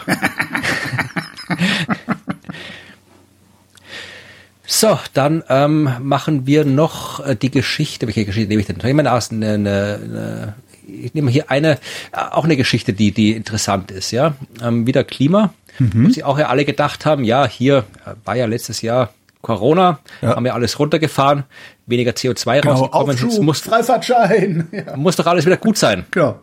Ist Ja, nicht. ist nicht. Nee, weil das ist genau das, was man, auch, was man auch wirklich, was ja auch nicht äh, selbstverständlich ist. Das, ich sage jetzt gar nicht, die Leute sind dumm, ja. Das ist auch ein Ding, das man halt wissen muss über das Klima und über das CO2, was ich vorhin schon gesagt habe. Das CO2 geht halt nicht weg. Also es geht schon weg irgendwann, aber eben Mhm. es bleibt lange, es kann bis zu tausend, paar tausend Jahre drin bleiben, ein Teil, bisschen was geht früher raus, aber Jahrzehnte bleibt das Zeug schon drin. Das heißt, was wir tun, ist halt quasi, wenn man sich so die Erde als, als große, die Atmosphäre, also als Badewanne vorstellt, wir schmeißen halt immer mehr CO2 rein. Ja. ja und das, was drin ist, bleibt dort drin. Das heißt, wir haben jetzt halt äh, 2020 minimal weniger reingetan. Es war wirklich, es war tatsächlich, ich glaube, eines der ersten Jahre seit langem, 2020, wo wir weniger CO2 freigesetzt haben als im Jahr davor. Aber es war halt wirklich so, es waren, ich glaube, es waren statt, statt ich habe, wo habe ich die Zahl? Es waren 34 Tonnen. Also es war auf jeden Fall kein, kein relevanter Unterschied. Ja, ich habe irgendwann mal was aufgeschrieben dazu und verlinkt den Artikel dann die Zahlen, aber es, wir haben halt weniger reingetan, aber es ist trotzdem was dazugekommen, ja, und deswegen haben wir eben auch tatsächlich jetzt wieder ein neues äh, äh der ja, dieses, Rekord dieses, der, der CO2-Konzentration. Wir haben weniger reingetan, fühlt sich halt immer so an, wie wir haben was rausgenommen. Aber das ja, ist eben. eben, was wir nicht haben, ne? Ja. Das ist das Problem. Also wir sind jetzt irgendwie momentan äh, misst das Ding, hier sind wir bei 418 Parts per Million oder so. Äh, das ist, ähm, das ist, ich glaube, wir sind schon, wir sind schon drüber. Ich muss mal genau, der Artikel ist schon ein bisschen älter. Ich guck mal kurz beim, beim, ähm, bei der Keeling-Kurve. Die haben eine schöne Seite. Da sieht man im Detail, ja, da gibt's im Sommer, beim Schwerpunkt habe ich vor kurzem mal einen Podcast aufgenommen, der bei mhm. mir im Sommer veröffentlicht wird. Das ist genau, das ist eine wahnsinnig spannende Geschichte, wie diese Keeling-Kurve gemessen worden ist. Ja, äh, das ist im Wesentlichen die über die Zeit gemessene CO2-Konzentration im Laufe der Zeit. Okay. Und äh, momentan liegen wir hier 24. Mai oh, das ist in dem Bild 418,02 ppm. Ja? Ist das äh, Zeigt das auf, wo, wo finde ich das? Äh, zeigt das auf den Tag genau? Also könnte ich gucken, wie, die, die CO2-Konzentration zu meinem Geburt, zu, an meinem Geburtstag ist, war? Es, ob sie die Daten, die Daten sind auf jeden Fall da, ob du es tatsächlich, das heißt, äh, gib einen Keeling-Kurve, du bist auf ah, der ja. Seite keelingcurve.ucsd.edu. Ah ja, da ist ja. Mhm. Und da findest du die Daten. Da hast du das Latest Reading und da hast du dann auch irgendwie hier Full Record und wahrscheinlich kannst du da irgendwie auch ah, ja. die Daten in einer maschinenlesbaren Form runterkriegen und die dann gucken. Also die haben 1958, seit damals gibt's diese Messung durchgehend und da findest du diese Daten. Und wie gesagt, ja, du siehst halt, dass sie tatsächlich ja so hoch war wie noch nie zuvor. Mhm. Und das ist halt kein Wunder. Also nur weil wir natürlich jetzt, ich gehe davon aus, dass wir 2021 den Rekord von 2020 und wahrscheinlich auch 2019 locker wieder brechen. Wir, wir werden weil, jedes Jahr werden wir den brechen. Ich sehe auch jetzt politisch überhaupt keine Ambition nirgendwo auf der Welt. Äh, eine Ambition, eventuell UK, die sehr viel mit Kernkraft substituieren. Aber ich sehe weltweit eigentlich keine Ambition, da wirklich was rauszunehmen wieder. Also das, das so viel, ja, so viel zu ja vermeiden, so viel zu vermeiden, dass das Ding ja wenigstens ein Plateau bilden würde. Ja, rausnehmen, rausnehmen ist ja nicht so einfach. Ich meine, es gibt diese ganzen hier, diese ganzen Geschichten von Carbon, Carbon Capture Storage, Storage, aber es geht halt im Labor. Natürlich ja. nicht, ja eben, das gibt halt irgendwie Versuchsaufbauten, aber das ist ja überhaupt nicht marktreif. Also nee, nee. Also ja, also das, das, ich weiß auch nicht, wo das alles noch hinführen soll. Aber wie gesagt, es steigt halt alles an und das, das hat jetzt auch Corona nicht wirklich was geholfen. Und jetzt, wo alle kommen, ja, hier, jetzt müssen, jetzt muss die Wirtschaft wieder in Sprung gebracht werden und jetzt wollen alle erst recht mit dem Flugzeug irgendwo hinfliegen auf Urlaub, der jetzt mhm. endlich wieder geht und so.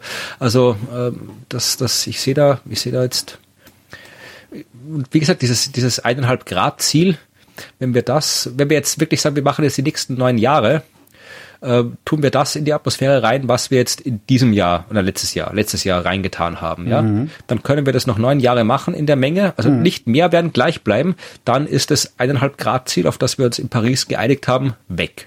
Das sind, ja, glaube ich, noch nicht mal mehr neun Jahre. Ne? Wir haben ja hier so eine an, am, am, am alten Gasometer in Berlin-Schöneberg so eine riesige Digitaluhr. Also seit LED sehr günstig geworden ist, kann man ja überall riesige LEDs hinmachen. Das ist halt eine riesige Digitaluhr, die zählt runter und da steht als erste Zahl schon eine acht, meine ich. Ja, es kommt darauf an, wie du es genau rechnest. Es ist okay. keine exakte Rechnung. Also ich habe das auch mal irgendwie gerechnet für einen Artikel und bei mir waren es jetzt irgendwie neun Jahre, aber es ist natürlich ist ganz plus minus. Du bist ja immer so in, in, in Intervallen unterwegs, also es kann auch schon acht sein. Und ich glaube, die Zahl für ähm, ähm, was für, für das, für das 2-Grad-Ziel, ja, das, das, das sind wir, glaube ich, bei 20, 30 Jahre, die wir doch so mhm. weitermachen können, ohne mehr zu werden, ja. Also dann haben wir doch, wir sollten ja nicht weniger werden, aber wir werden ja immer mehr. Also ja. das Achso, du meinst, ohne mehr Menschen zu werden? Nee, nee, ohne, ohne mehr, mehr, äh, jetzt ohne mehr, der, der, der, bis jetzt ist der CO2-Ausstoß Jahr für Jahr gestiegen. Ja. Diese neun Jahre und die, ich glaube, die 23 oder 29 Jahre waren es, ja, äh, das äh, für das C, äh, für das 2-Grad-Ziel, ja, auch da, wenn wir da gleich bleiben würden, dann okay haben wir diese neun Jahre. Okay, Zeit. verstehe. Aber, aber, wir werden ja mehr. Vielleicht haben die auch bei eurer Uhr ähm, den Trend fortgeschrieben oder irgendwie sowas. Kann natürlich auch sein, wobei dann wahrscheinlich eine noch kleinere ist. Zahl da äh, wahrscheinlich ja oder so. Ja, genau. Ja. Also ich kann jetzt hier, also es ist dieses, das, das, ich genau hier die Zahlen. Also, links, darum tippst hier, du die ganze Zeit auch. Ja, ja, okay. tut mir leid. Ja, also es ist hier, wir haben äh, hier äh, 2019 haben wir 36,4 Millionen Tonnen rausgestoßen mhm. und 2020 34, äh, Entschuldigung, Milliarden Tonnen. Also 2019 ja. 36 Milliarden Tonnen, 2020 äh, 34 Milliarden Tonnen. Also kein wirklich Das heißt, wir haben 2019, 2020 kombiniert wahrscheinlich so viel wie 2017, 2018 kombiniert erzeugt. Also, nee, sogar mehr, ja. ne, oder? Naja, wir haben in den 20 Jahren von 99 bis 19 das rausgeschmissen, was wir in den, äh, 100, in den 250 Jahren davor rausgeschmissen haben. Heiliger Strohsack. Also fast, äh, fast die gleiche Menge. Bin mal gespannt. Ich, ich habe ja die Befürchtung, dass ich noch mitbekomme, du noch eher, weil du bist ja noch zehn Jahre jünger, äh, noch mitbekomme, wie uns diese ganze Nummer auf die Füße fällt. Ja, das tut ja jetzt schon im Wesentlichen. Naja. Das ja äh, weißt du, guck mal, ich heize mit Erdgas. Also wir haben Zentralheizung im Haus, die ist erdgasbetrieben. Äh, ich fahre gelegentlich Verbrennungsmotoren. Ähm, was mache ich noch? Ja, das ist es. Also ich heize mit Erdgas, ich fahre gelegentlich Verbrennungsmotoren. Mein Strom ist Ökostrom, ähm, aber nichtsdestotrotz stellt sich, also Verbrennungsfahrzeug kann ich sofort abschaffen. Ne? Da wird dann ein groß Heulen und Wehklagen passieren, weil äh, mein Campingbus. Aber äh, okay, könnte ich könnte ich noch abschaffen. Also das wäre nicht das Problem. Ich kann ja nicht aufhören zu heizen. Und es geht ja nicht nur mir so, sondern es geht ja Millionen und Abermillionen, Milliarden Leuten geht's ja so, dass sie nicht einfach rein aufhören können zu heizen, sondern es irgendwie umstellen müssen. Und ich habe so das Gefühl, dass sich da noch niemand ernsthaft Gedanken drüber gemacht hat. Es ist halt auch das Problem, dass die Wirtschaft halt auch, es, es gibt ja mittlerweile auch schon Wirtschaft, die durchaus sagt, ja, wir, wir hätten jetzt nichts dagegen, wenn wir ein bisschen nachhaltig, klimafreundlich werden, ja. weil natürlich ist auch klar, dass es am Ende wird es auch für die Wirtschaft wahnsinnig teuer, ja. Mhm. Und äh, du kannst natürlich auch Geld verdienen mit Klima. Irgendwer muss den ganzen Kreppel ja bauen, ja. Ja. Irgendwer muss das alles machen, ja. Das heißt also, jetzt immer zu sagen, ja, wir müssen jetzt hier die, die Autoindustrie fördern und schützen und tralala und die Flug, die Luftlinien unterstützen, damit halt die, damit halt die Wirtschaft, damit ja. der Wirtschaft gut geht. Was ja, ich, was ich da ja auch nicht, nicht raffe, ist, dass natürlich so ein Land wie Deutschland sagt, äh, oh, nee, wir machen jetzt hier Autoindustrie, Fossilindustrie, weil Deutschland, äh, ja, Deutschland existiert ja nur für diese Arten von Industrie, die so CO2-intensiv sind. Aber dass nicht solche Länder wie, weiß ich nicht, Österreich, die Schweiz, wie Litauen, wie, also diese ganzen Länder, die im Grunde keine wesentliche Schwerindustrie haben, die darauf angewiesen ist, so billig wie möglich äh, Energie zu bekommen, egal aus welchen Quellen, egal mit welchen Umweltfolgen. Das selbst solche Länder das nicht vorantreiben, dass die nicht sagen, na gut, wir machen das jetzt. Österreich macht sich jetzt einfach klimaneutral und dann sind wir halt Technologieführer und exportieren unseren Kram dann halt und ja, aber Österreich, Österreich ist ein schlechtes Beispiel dafür, weil Österreich hat schon sehr, sehr, ich habe die Zahl nicht im Kopf, aber Österreich hat schon einen sehr, sehr hohen Anteil erneuerbarer Energien. Ja, aber ihr heizt weil, trotzdem mit Gas, oder? Ja, weil wenn wir haben halt, Österreich hat wahnsinnig viel Wasserkraft, ja, also ja. wir sind da schon recht gut und ähm, da können wir aber nichts dafür, das können wir nicht exportieren, diese Technik, ja, weil die, die, die, unsere Geografie, die können wir nicht weg tun.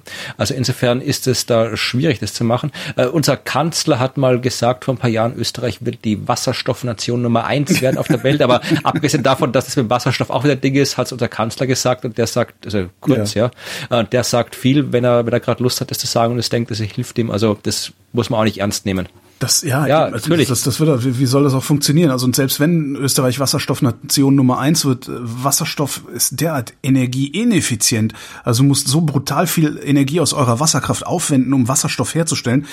Ich würde jetzt einfach mal, ohne auch nur den Ansatz von Zahlen zu kennen, würde ich erwarten, dass Österreich gerade mal in der Lage ist, sich selbst mit Wasserstoff zum Heizen zu versorgen. Und sonst nix. Ja, also das wäre, was ich erwarten würde. Vielleicht kennt jemand, vielleicht hört, ist, ist in der Hörerschaft wer, der oder die die Zahlen dazu kennt oder äh, ein paar Zahlen dazu kennt und das längst vielleicht schon durchgerechnet hat. Also das würde mich mal interessieren. Also weil wir haben ja in Deutschland das Problem, da gab es vor kurzem ähm, einen Monitor äh, vom, vom Westdeutschen Rundfunk, das ist so ein investigatives Fernsehmagazin, eine Sendung, äh, wo es eben um, ich glaube, sie haben sie sogar als die Wasserstofflüge bezeichnet, äh, wo es halt darum ging, wie viel Windkraft wir überhaupt hier bräuchten, um auch nur ich glaube ja, Deutschland Wasserstoff, also für Deutschland grünen Wasserstoff zu bauen ist und das wäre irgendwie das, das Vierfache oder oder noch mehr von dem, was wir hier haben. Also es ist als, es sind alles vollkommen ab, absurde Zahlen äh, und genau darum wird das in Österreich wahrscheinlich auch nicht funktionieren, weil irgendwann kannst du halt auch hingehen und sagen, ja, dann kann ich auch die Primärenergie nehmen, also den Strom, der aus diesen Wasserkraftwerken und, und Windkraftwerken kommt und den unmittelbar in meinen Heizlüfter leiten. Ja äh, oder in eine Heizdecke. Dann sitzen wir halt hier in Heizdecken und die Wohnungen haben halt keine 20 Grad mehr, sondern nur noch 15 und, und wir selber sind beheizt oder so. Und das dann elektrisch. Das, Aber ja, aber es, es wird nicht diskutiert, das ist halt das Tragische. Und hier in Deutschland wird halt diskutiert Wasserstoff, Wasserstoff, Wasserstoff und das nur damit die Normalitären sich weiterhin einbilden können. Ich kann das auch verstehen, ich bilde mir das auch gerne, das ist ja ein Verdrängungsprozess. Äh, natürlich würde ich mir auch gerne einbilden können, dass ich einfach weiterhin ein, ein, ein, eine Zapfpistole in den Tankstutzen meines Autos halte, mache, danach Geld bezahle und dann weiterfahren kann. Das ist ja so das, eine, ja. das Bild, was man gerne aufrechterhalten würde über sich selbst auch oder die Erzählung. Noch, noch eine Beefy kaufen am oh, jetzt hast du es tot gemacht. einen habe ich noch. Aga, aga, aga, einen habe ich noch. Einen habe ich noch, das ist dann auch mein. Nee, ist gar nicht mein letzter. Ja, ich habe noch zwei. Ich hab, ja, ein, ein kurzes und ein, ein, ein Himmelsthema und ein anderes Thema. Weißt du, warum wir gähnen? Äh, nein, ich glaube, das weiß man nicht, oder? Nee, das weiß man nicht so genau. Es gibt eine Theorie ähm, von vielen und diese Theorie lautet, um das Gehirn zu kühlen. Okay. Ähm, ne, weil Blut fließt, wenn du den Mund aufreißt, äh, äh, Dingsbums, Wärmetauscher und so weiter, Gehirn wird gekühlt. Ähm, jetzt haben in ausgerechnet in Österreich WissenschaftlerInnen sich mal angeguckt, äh, ob es einen Zusammenhang zwischen Gähnen und Gehirngröße und Neuronenanzahl gibt. Und den gibt es sowohl bei Säugetieren als auch bei Vögeln. Je größer das Gehirn ist, desto länger gähnen diese Viecher. Okay. Ja, fand ich irgendwie ganz interessant. Mysteriös. Ja. Aber es halt mehr, mehr gibt's da jetzt auch, glaube ich, nicht zu melden, weil äh, es halt einfach nur ja, ein Hinweis darauf, dass die These von der Hirnkühlung stimmen könnte. Kann natürlich auch sein, Gut, wenn du ein größeres Gehirn hast, bist du halt auch schlauer und schneller gelangweilt. Könnte natürlich auch sein. Obwohl, nee, wenn du ein größeres Gehirn hast, bist du nicht automatisch schlauer. Nee, nee, das stimmt. Sonst wären Frauen dümmer als Männer. Tja, das ist fast, wirst du jetzt nicht aufmachen hier, oder?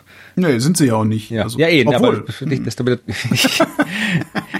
Ich habe doch ein, auch ein, noch ein, quasi ein Rausschmeißer-Thema jetzt hier oh, für Schluss. Mm, mm. Und ähm, das hat am Rande mit Wissenschaft zu tun. Also man kann es ein bisschen unter Wissenschaft bringen, wenn man es unbedingt will. Es hat aber viel mit Podcast und mit Wissenschaftskommunikation zu tun. Okay.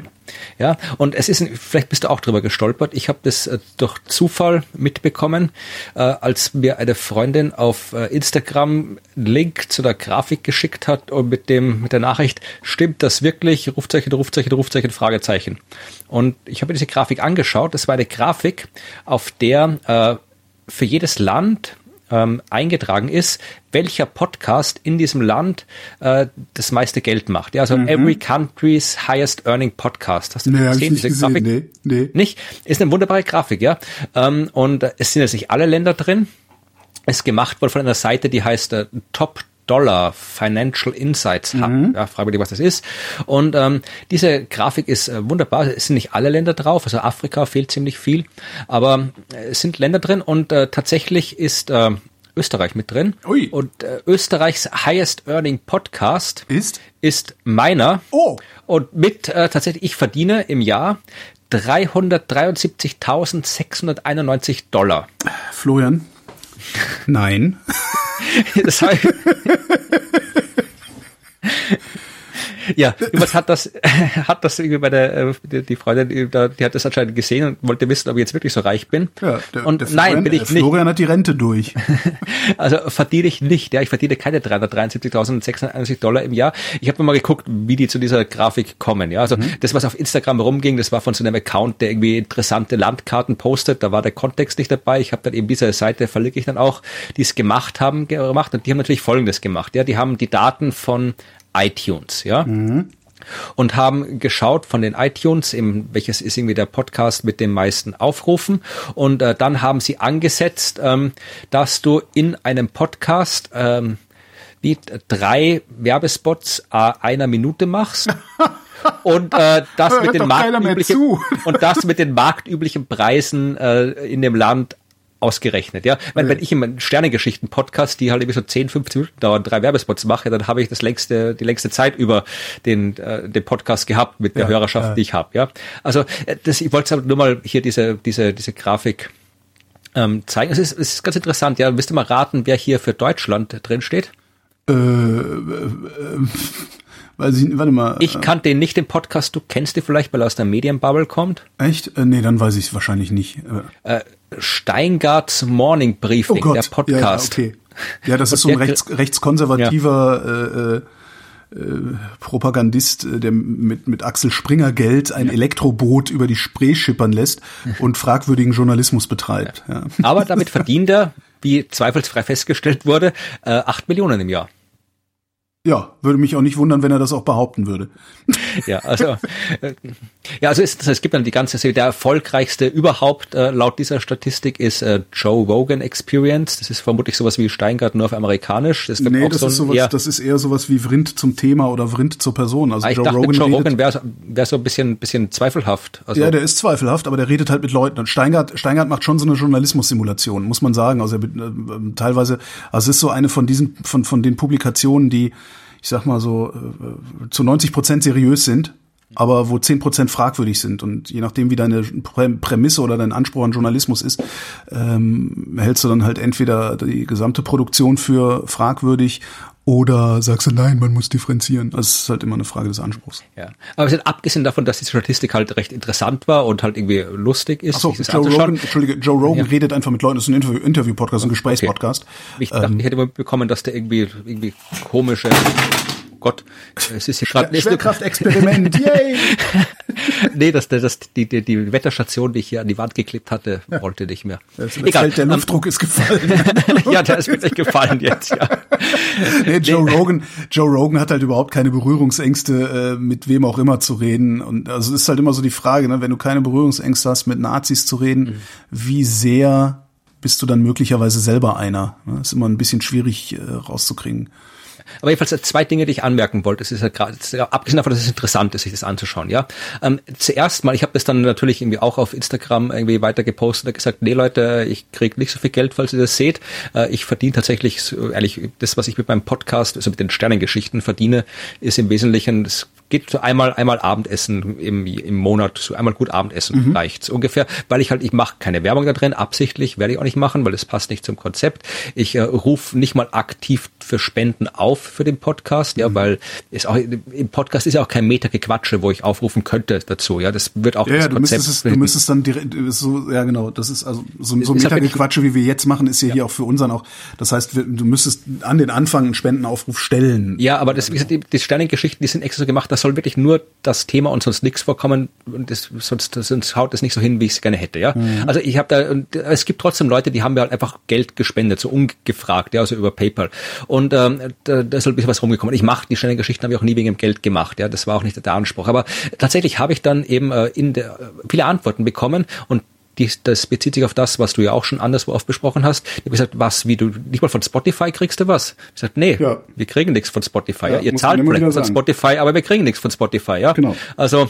Ihr zahlt an Spotify, wir kriegen nichts von Spotify, aber Spotify benutzt uns, um sich besser aussehen zu lassen. Ja, ja. das ist ja die also das ist Kritik, was, das, die ich habe. Ja. Das kann man durchaus wiederholen und ich habe dann jetzt tatsächlich, weil mich dann eben so viele gefragt haben, gesagt, was, nee, weil ich dachte, ich dachte du kriegst was, ja. Äh, dann, dann sag mir doch, wie ich dir was zukommen lassen kann. Also ich habe jetzt tatsächlich einen, einen dezidierten PayPal-Account cool. auf, eingelegt und noch ein Patreon und Steady mache ich auch noch, damit es halt mal da ist für die, die es wirklich wollen, weil ja, schick, schick mal, schick mal, tun wir in die Shownotes. Also ja, ich tue zwar immer genau. schon hier Florian unterstützen ja, hierhin, aber ist ja dann ganz direkt. Weil wie gesagt, ich habe jetzt gedacht, die Sterne-Geschichten haben jetzt nächstes Jahr ihr Zehnjähriges, jetzt kann man das auch mal ein bisschen, Boah, kann man auch mal gucken, was so lange schon krass.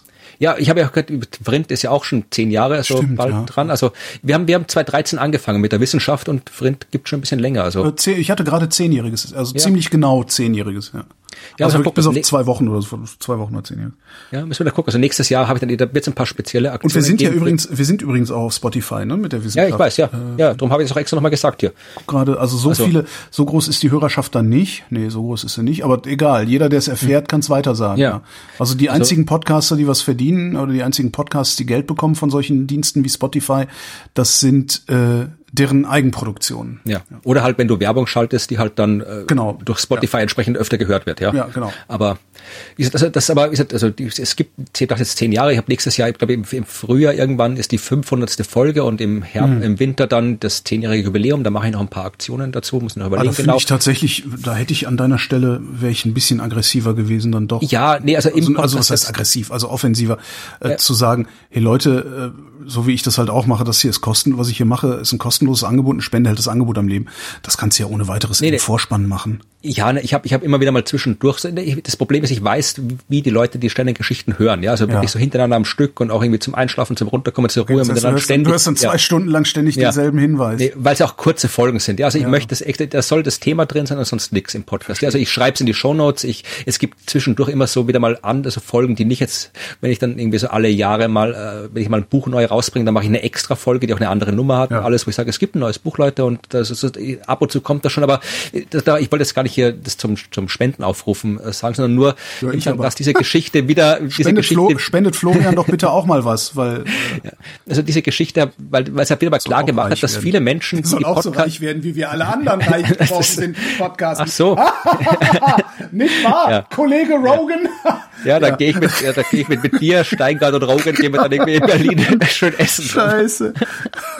nee, aber ich wollte halt noch mal diese Spotify-Geschichte, was ja. anscheinend wirklich viele Menschen äh, nicht bewusst ist, dass, dass wir da kein Geld kriegen davon. Ja, das und das Zweite, was ich interessant fand, äh, diese Podcasten, da kommen wir jetzt da, wo es auch, wo ich gesagt habe, man kann es unter Wissenschaft einsortieren, ja. Äh, diese Podcasts sind alle in Kategorien einsortiert, ja. Wenn du diese, diese Weltkarte anschaust, da sind, ist sehr viel Orange, ja. Orange ist äh, True Crime, ja, kann ich nicht. Mhm. Ja, es ist natürlich sehr viel Gelb, Gelb ist Comedy, ist okay. Du hast halt wie Business, du hast, äh, was ist hier, äh, Talkshow, das ist äh, Joe Rogan und so weiter. Mhm. Was ist Rosa, Society and Culture? Und äh, du kannst dir auch diese Weltkarten anschauen, also den, den Every Country's Highest Business Podcast, ja, ist für Deutschland übrigens der Bewohnerfrei Podcast mit Tobias Beck sagt mir gar nichts. Nie gehört. Was, Business Podcast, Comedy Podcast äh, ist in Deutschland äh, Baywatch Berlin. Baywatch Berlin, ja, das ja. ist hier. Äh, ähm, und wie gesagt, ja, äh, Klaas Häufer Umlauf. Ja, ja. ja. Ist aber alles, wie gesagt, alles nur iTunes-Daten. Ja? Also ja. Alle anderen sind da nicht drin. Sport-Podcast gibt's eine Liste und Technologie-Podcast und hier True Crime-Podcast und so weiter. Und dann habe ich gedacht, okay, ich bin, bin ja gar nichts. Ich bin ja, ich bin, ja, ich bin hellgrün auf der Karte, ich bin Wissenschaft und dann habe ich mir nochmal eine andere Tabelle gesucht, die da auch drin ist. Dachte, wo du auch sortieren kannst nach Genre. Dachte, schau mal, wo sind jetzt die anderen ja. Stellt sich raus, gibt's nicht. Also ich bin in dieser Liste der einzige Wissenschaftspodcast. Und das weltweit. Hat, also in der, es ist wie gesagt, es fehlt, fehlen Länder. Ja, ja, klar, aber, aber, aber von der Liste, die drin ist, es sind, glaube ich, ich, es ist von, von ich, der High, es, es gibt ein einziges Land, in dem der nach dieser Metrik, Highest Earning Podcast, der was immer heißen mag, äh, aus dem Bereich Wissenschaft kommt. Ach so, das Österreich und das bin ich. Okay, also das es, heißt, es gibt, es schon, gibt, es gibt schon noch Wissenschaftspodcasts weltweit, aber keiner von denen ist highest earning im, pro in Land. In seinem Land, ja. Okay. Also zum Beispiel, wenn es, ich nehme jetzt methodisch inkorrekt, okay. ja, die haben ja. vermutlich gleich viel oder mehr Aufrufe wie ich in Deutschland, vermutlich haben die mehr Aufrufe als ich. Und wenn du das umrechnest in Werbung nach der Metrik, dann haben die sicherlich mehr, mehr, äh, mehr, als ich, ja. Aber die sind halt in Deutschland, in Deutschland sind sie halt nicht so gut wie Steingart nach der Metrik, ja. Mhm. Also, aber das fand ich einerseits interessant. Erstmal freut es mich, dass es zumindest irgendeine Metrik gibt, wo ich, wo ich gut bin drin, äh, offiziell, ähm, weil wir auch in der vergangenen Folge schon drüber gesprochen haben, dass diese ganzen Empfehlungen alle immer nur die gleichen, äh, gleichen Podcasts drin vorkommen und mhm. die Wissenschaftspodcasts eher ignoriert werden, obwohl die auch durchaus erfolgreich sind.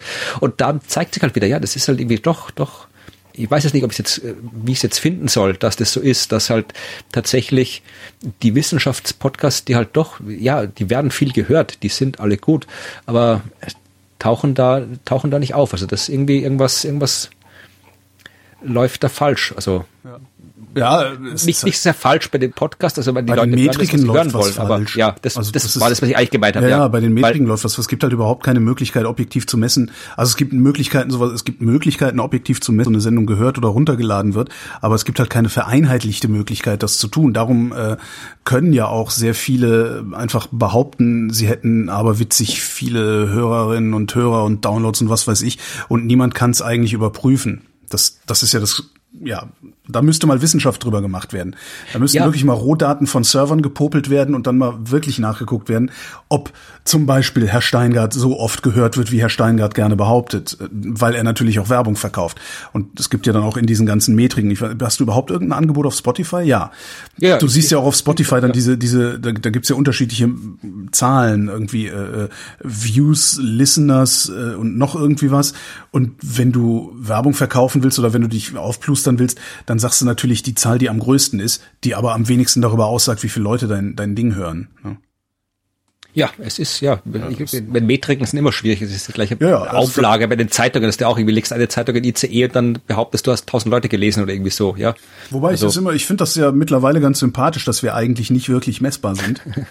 Also weil, weil die, diejenigen, die mich beauftragen, dass ich Podcasts für sie produziere gegen Honorar, die haben ihre eigenen Metriken, also die sehen halt äh, auf ihren Servern und, und sonst wie was passiert und entscheiden dann, ob das für sie gut genug ist oder nicht und entscheiden dann, ob sie mich weiterhin beauftragen. Also ne, wenn die Zahlen stimmen, die sie sich überlegen, darf ich halt weitermachen. Und alle anderen, die Werbung schalten, ja gut, da wird dann halt im Zweifelsfall irgendwie die Werbeindustrie, also ne, die Agenturen, die werden dann halt über den Tisch gezogen, indem ihnen irgendwelche Fantasiezahlen präsentiert werden, die sie gerne hören wollen. Und da ist es mir dann auch ehrlich gesagt ein bisschen egal. Also ich, weiß, es wenn es Werber trifft. Pff.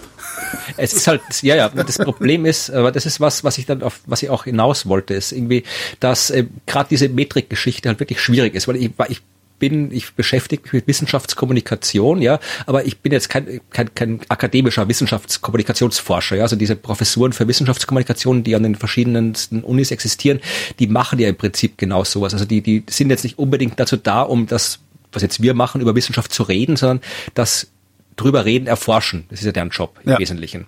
Und äh, ich weiß, dass da auch Forschung zu Podcasts stattfindet, weil immer wieder mal gibt. Ja, ja, am Hans-Bredow-Institut äh, in, ja. in, Hamburg machen die ja so ziemlich viel. Aber was, was halt wirklich wichtig ist, das, das Problem ist, das habt das, das gleiche Problem auch, wenn wir jetzt irgendwie hier so den, den, den äh, hier diese ganzen Zitationen von Papers und so weiter, ja. und diese ganzen Sachen, das ist das gleiche Problem. Also ja. du willst, alle wollen immer simple Zahlen haben. Eine Zahl, die dir was aussagt. Das funktioniert nie, genau. Das genau. funktioniert nie. Und mich würde halt interessieren, ob es irgendwo jetzt auf Podcasts bezogen ist in dem Fall oder auch anderswo, meinetwegen so Forschung gibt, weil du müsstest ja theoretisch die Sozialwissenschaften, Gesellschaftswissenschaften, die sollten es eigentlich können, erforschen können, welchen Impact hat ein Podcast? Also wenn wir jetzt diesen Podcast machen und veröffentlichen, was hat der ausgelöst? Wie viele Menschen haben drüber nachgedacht? Wie viele haben drüber geredet? Wie viele Na, haben anders drüber geredet? Erstmal, wie viele von denen, also wie viele von denen, die ihn runtergeladen haben, haben ihn überhaupt gehört und bis zum ja, aber Punkt? Ja, aber eh, sowas, aber sowas, man, das, das, das Problem ist, man will halt sowas immer gern technisch erforschen und das ja. geht halt. Du, kannst, du kannst halt runterladen, geht. Ja. Wenn wenn es irgendwo streamt, dann bin ich vielleicht daneben und habe irgendwo was ganz anderes gemacht. genau, du kannst ja, du, genau, du siehst ja noch nicht mal, ob es im Nebenraum weiterläuft. Ja, ja genau. genau. Also du kannst, also das, das, die Zahlen sagen dir ein bisschen was, aber nicht alles. Also ja. viel interessanter wäre wirklich, herausfinden, irgendwie, wie hat, hat mein, mein zehnjähriges Sternengeschichten veröffentlichen, hat das irgendwas damit getan, wie jetzt die Menschen in Österreich, in Deutschland ja. die Astronomie betrachten? Hat sich da was verändert? Haben jetzt, äh, sowas, kann man sowas erforschen? Und wenn ja, hat man es erforscht und wie kann man es erforschen? Also das wird mich dazu müsstest du ja vor allen Dingen, dazu müsstest du ja vor allen Dingen äh, deine Hörerschaft kennen. Also du müsstest sie unmittelbar ansprechen können. Das heißt, es müsste irgendeine Wissenschaftlerin müsste kommen können und sagen können, so, Freistadt, jetzt gib mir mal deine Rohdaten mit allen Telefonnummern und Adressen deiner Hörerschaft. Äh, nee, nee, und nee, die nee. Äh, frage ich jetzt sozusagen ab, welche. Nee, nee, so habe ich es nicht gemeint. So habe ich nicht gemeint. Du kannst dir wirklich gucken, was weiß ich jetzt, ganz, ganz, wirklich, ich, ich behaupte nicht, dass mein Podcast das gemacht hat, ja, aber das wäre jetzt eine Möglichkeit, ja.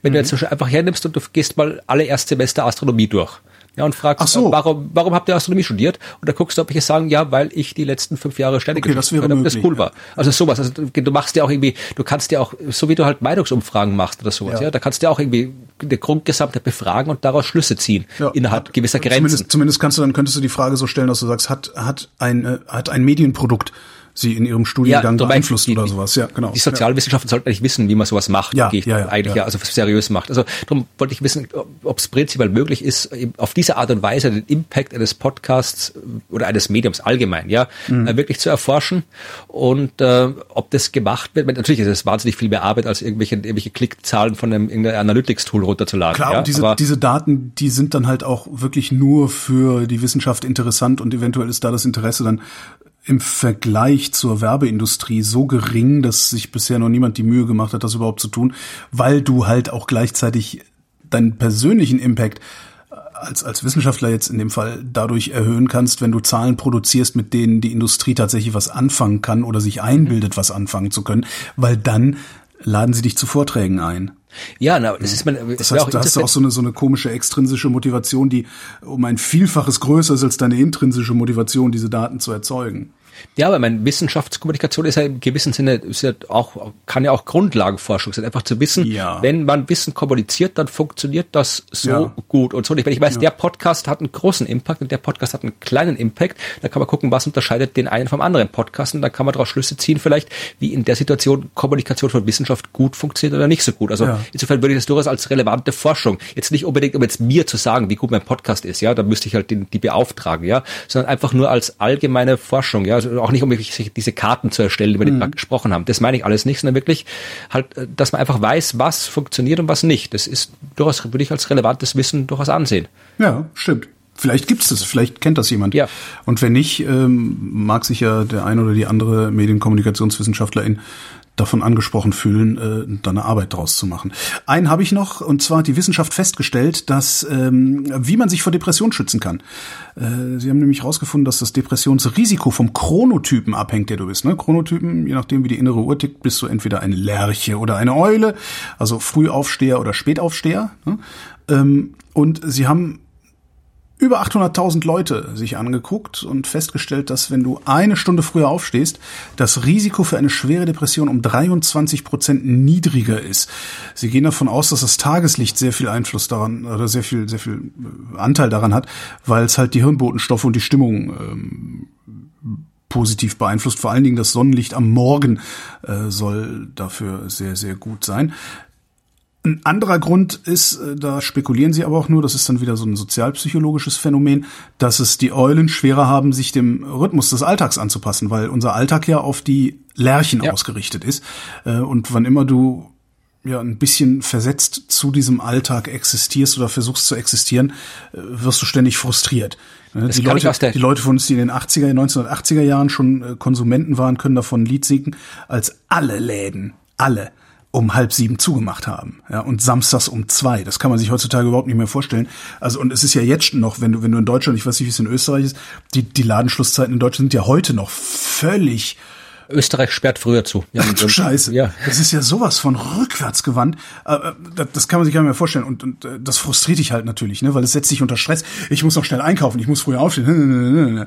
Ähm ich habe es aus der anderen Richtung. Also ich bin ja, ich bin, bin ja, ich war früher in meiner Studienzeit immer extremer Langschläfer, bin mittags also aufgestanden, also nicht Langschläfer, einfach versetzt. Ja, ich habe nicht länger geschlafen. Ich bin einfach irgendwie erst um zwei, drei, vier Uhr morgens ins Bett und dann irgendwie zwölf, eins, zwei am Nachmittag aufgestanden, ja, mhm. weil das damals ging. Aber mittlerweile, also eben schon seit die letzten 10, 15 Jahren, bin ich eigentlich durchaus früh aufsteher und jetzt seit ich auch den regelmäßigen Sport morgens mache, also sehr früh aufstehe. Aha. Und mittlerweile, also ich stehe jetzt momentan, es, es, verändert sich wirklich per Jahreszeit. Ich stehe im Sommer früher auf als im Winter. Mhm. Also im, und momentan stehe ich immer so, eigentlich immer so um sechs, kurz vor sechs stehe ich auf und gehe dann immer eine Runde spazieren gerade, weil äh, äh Laufen mache ich gerade nicht, wegen Knietings mhm. und äh, gehe jede Runde spazieren. Da habe ich das Problem, was der andere Seite, weil ich denke, da kann ich ja gleich mal zum Bäcker gehen und noch im Supermarkt. Na, der noch zu. Nee, die haben die ja doch alle zu, ja. ah, super.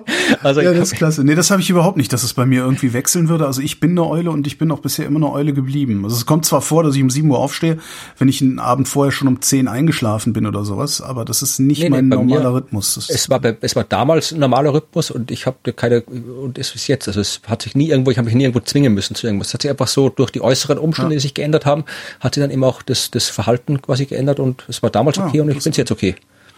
Das ist ganz interessant. Bin, ich wäre froh, wär froh, wenn ich das eine Leule, also Loyals.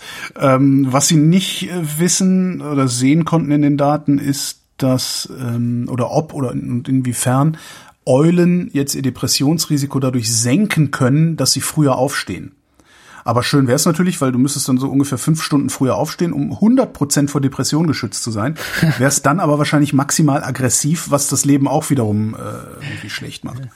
Ähm, der gute Rat, den Sie äh, uns mitgeben, ist, haltet eure Tage hell und eure Nächte dunkel. Ja, das ist doch schon. Trinkt euren Morgenkaffee draußen, auf dem Balkon der Terrasse oder im Garten, um den positiven Einfluss des morgendlichen Tageslichts auszunutzen. Wenn ihr einen Bäcker findet, der offen hat, das müsst ihr selbst dann machen. In Österreich. genau. Das war die Wissenschaft für dieses Mal. Wir sprechen uns noch. Florian Freistetter, vielen Dank. Vielen Dank, Holger. Und euch vielen Dank für die Aufmerksamkeit.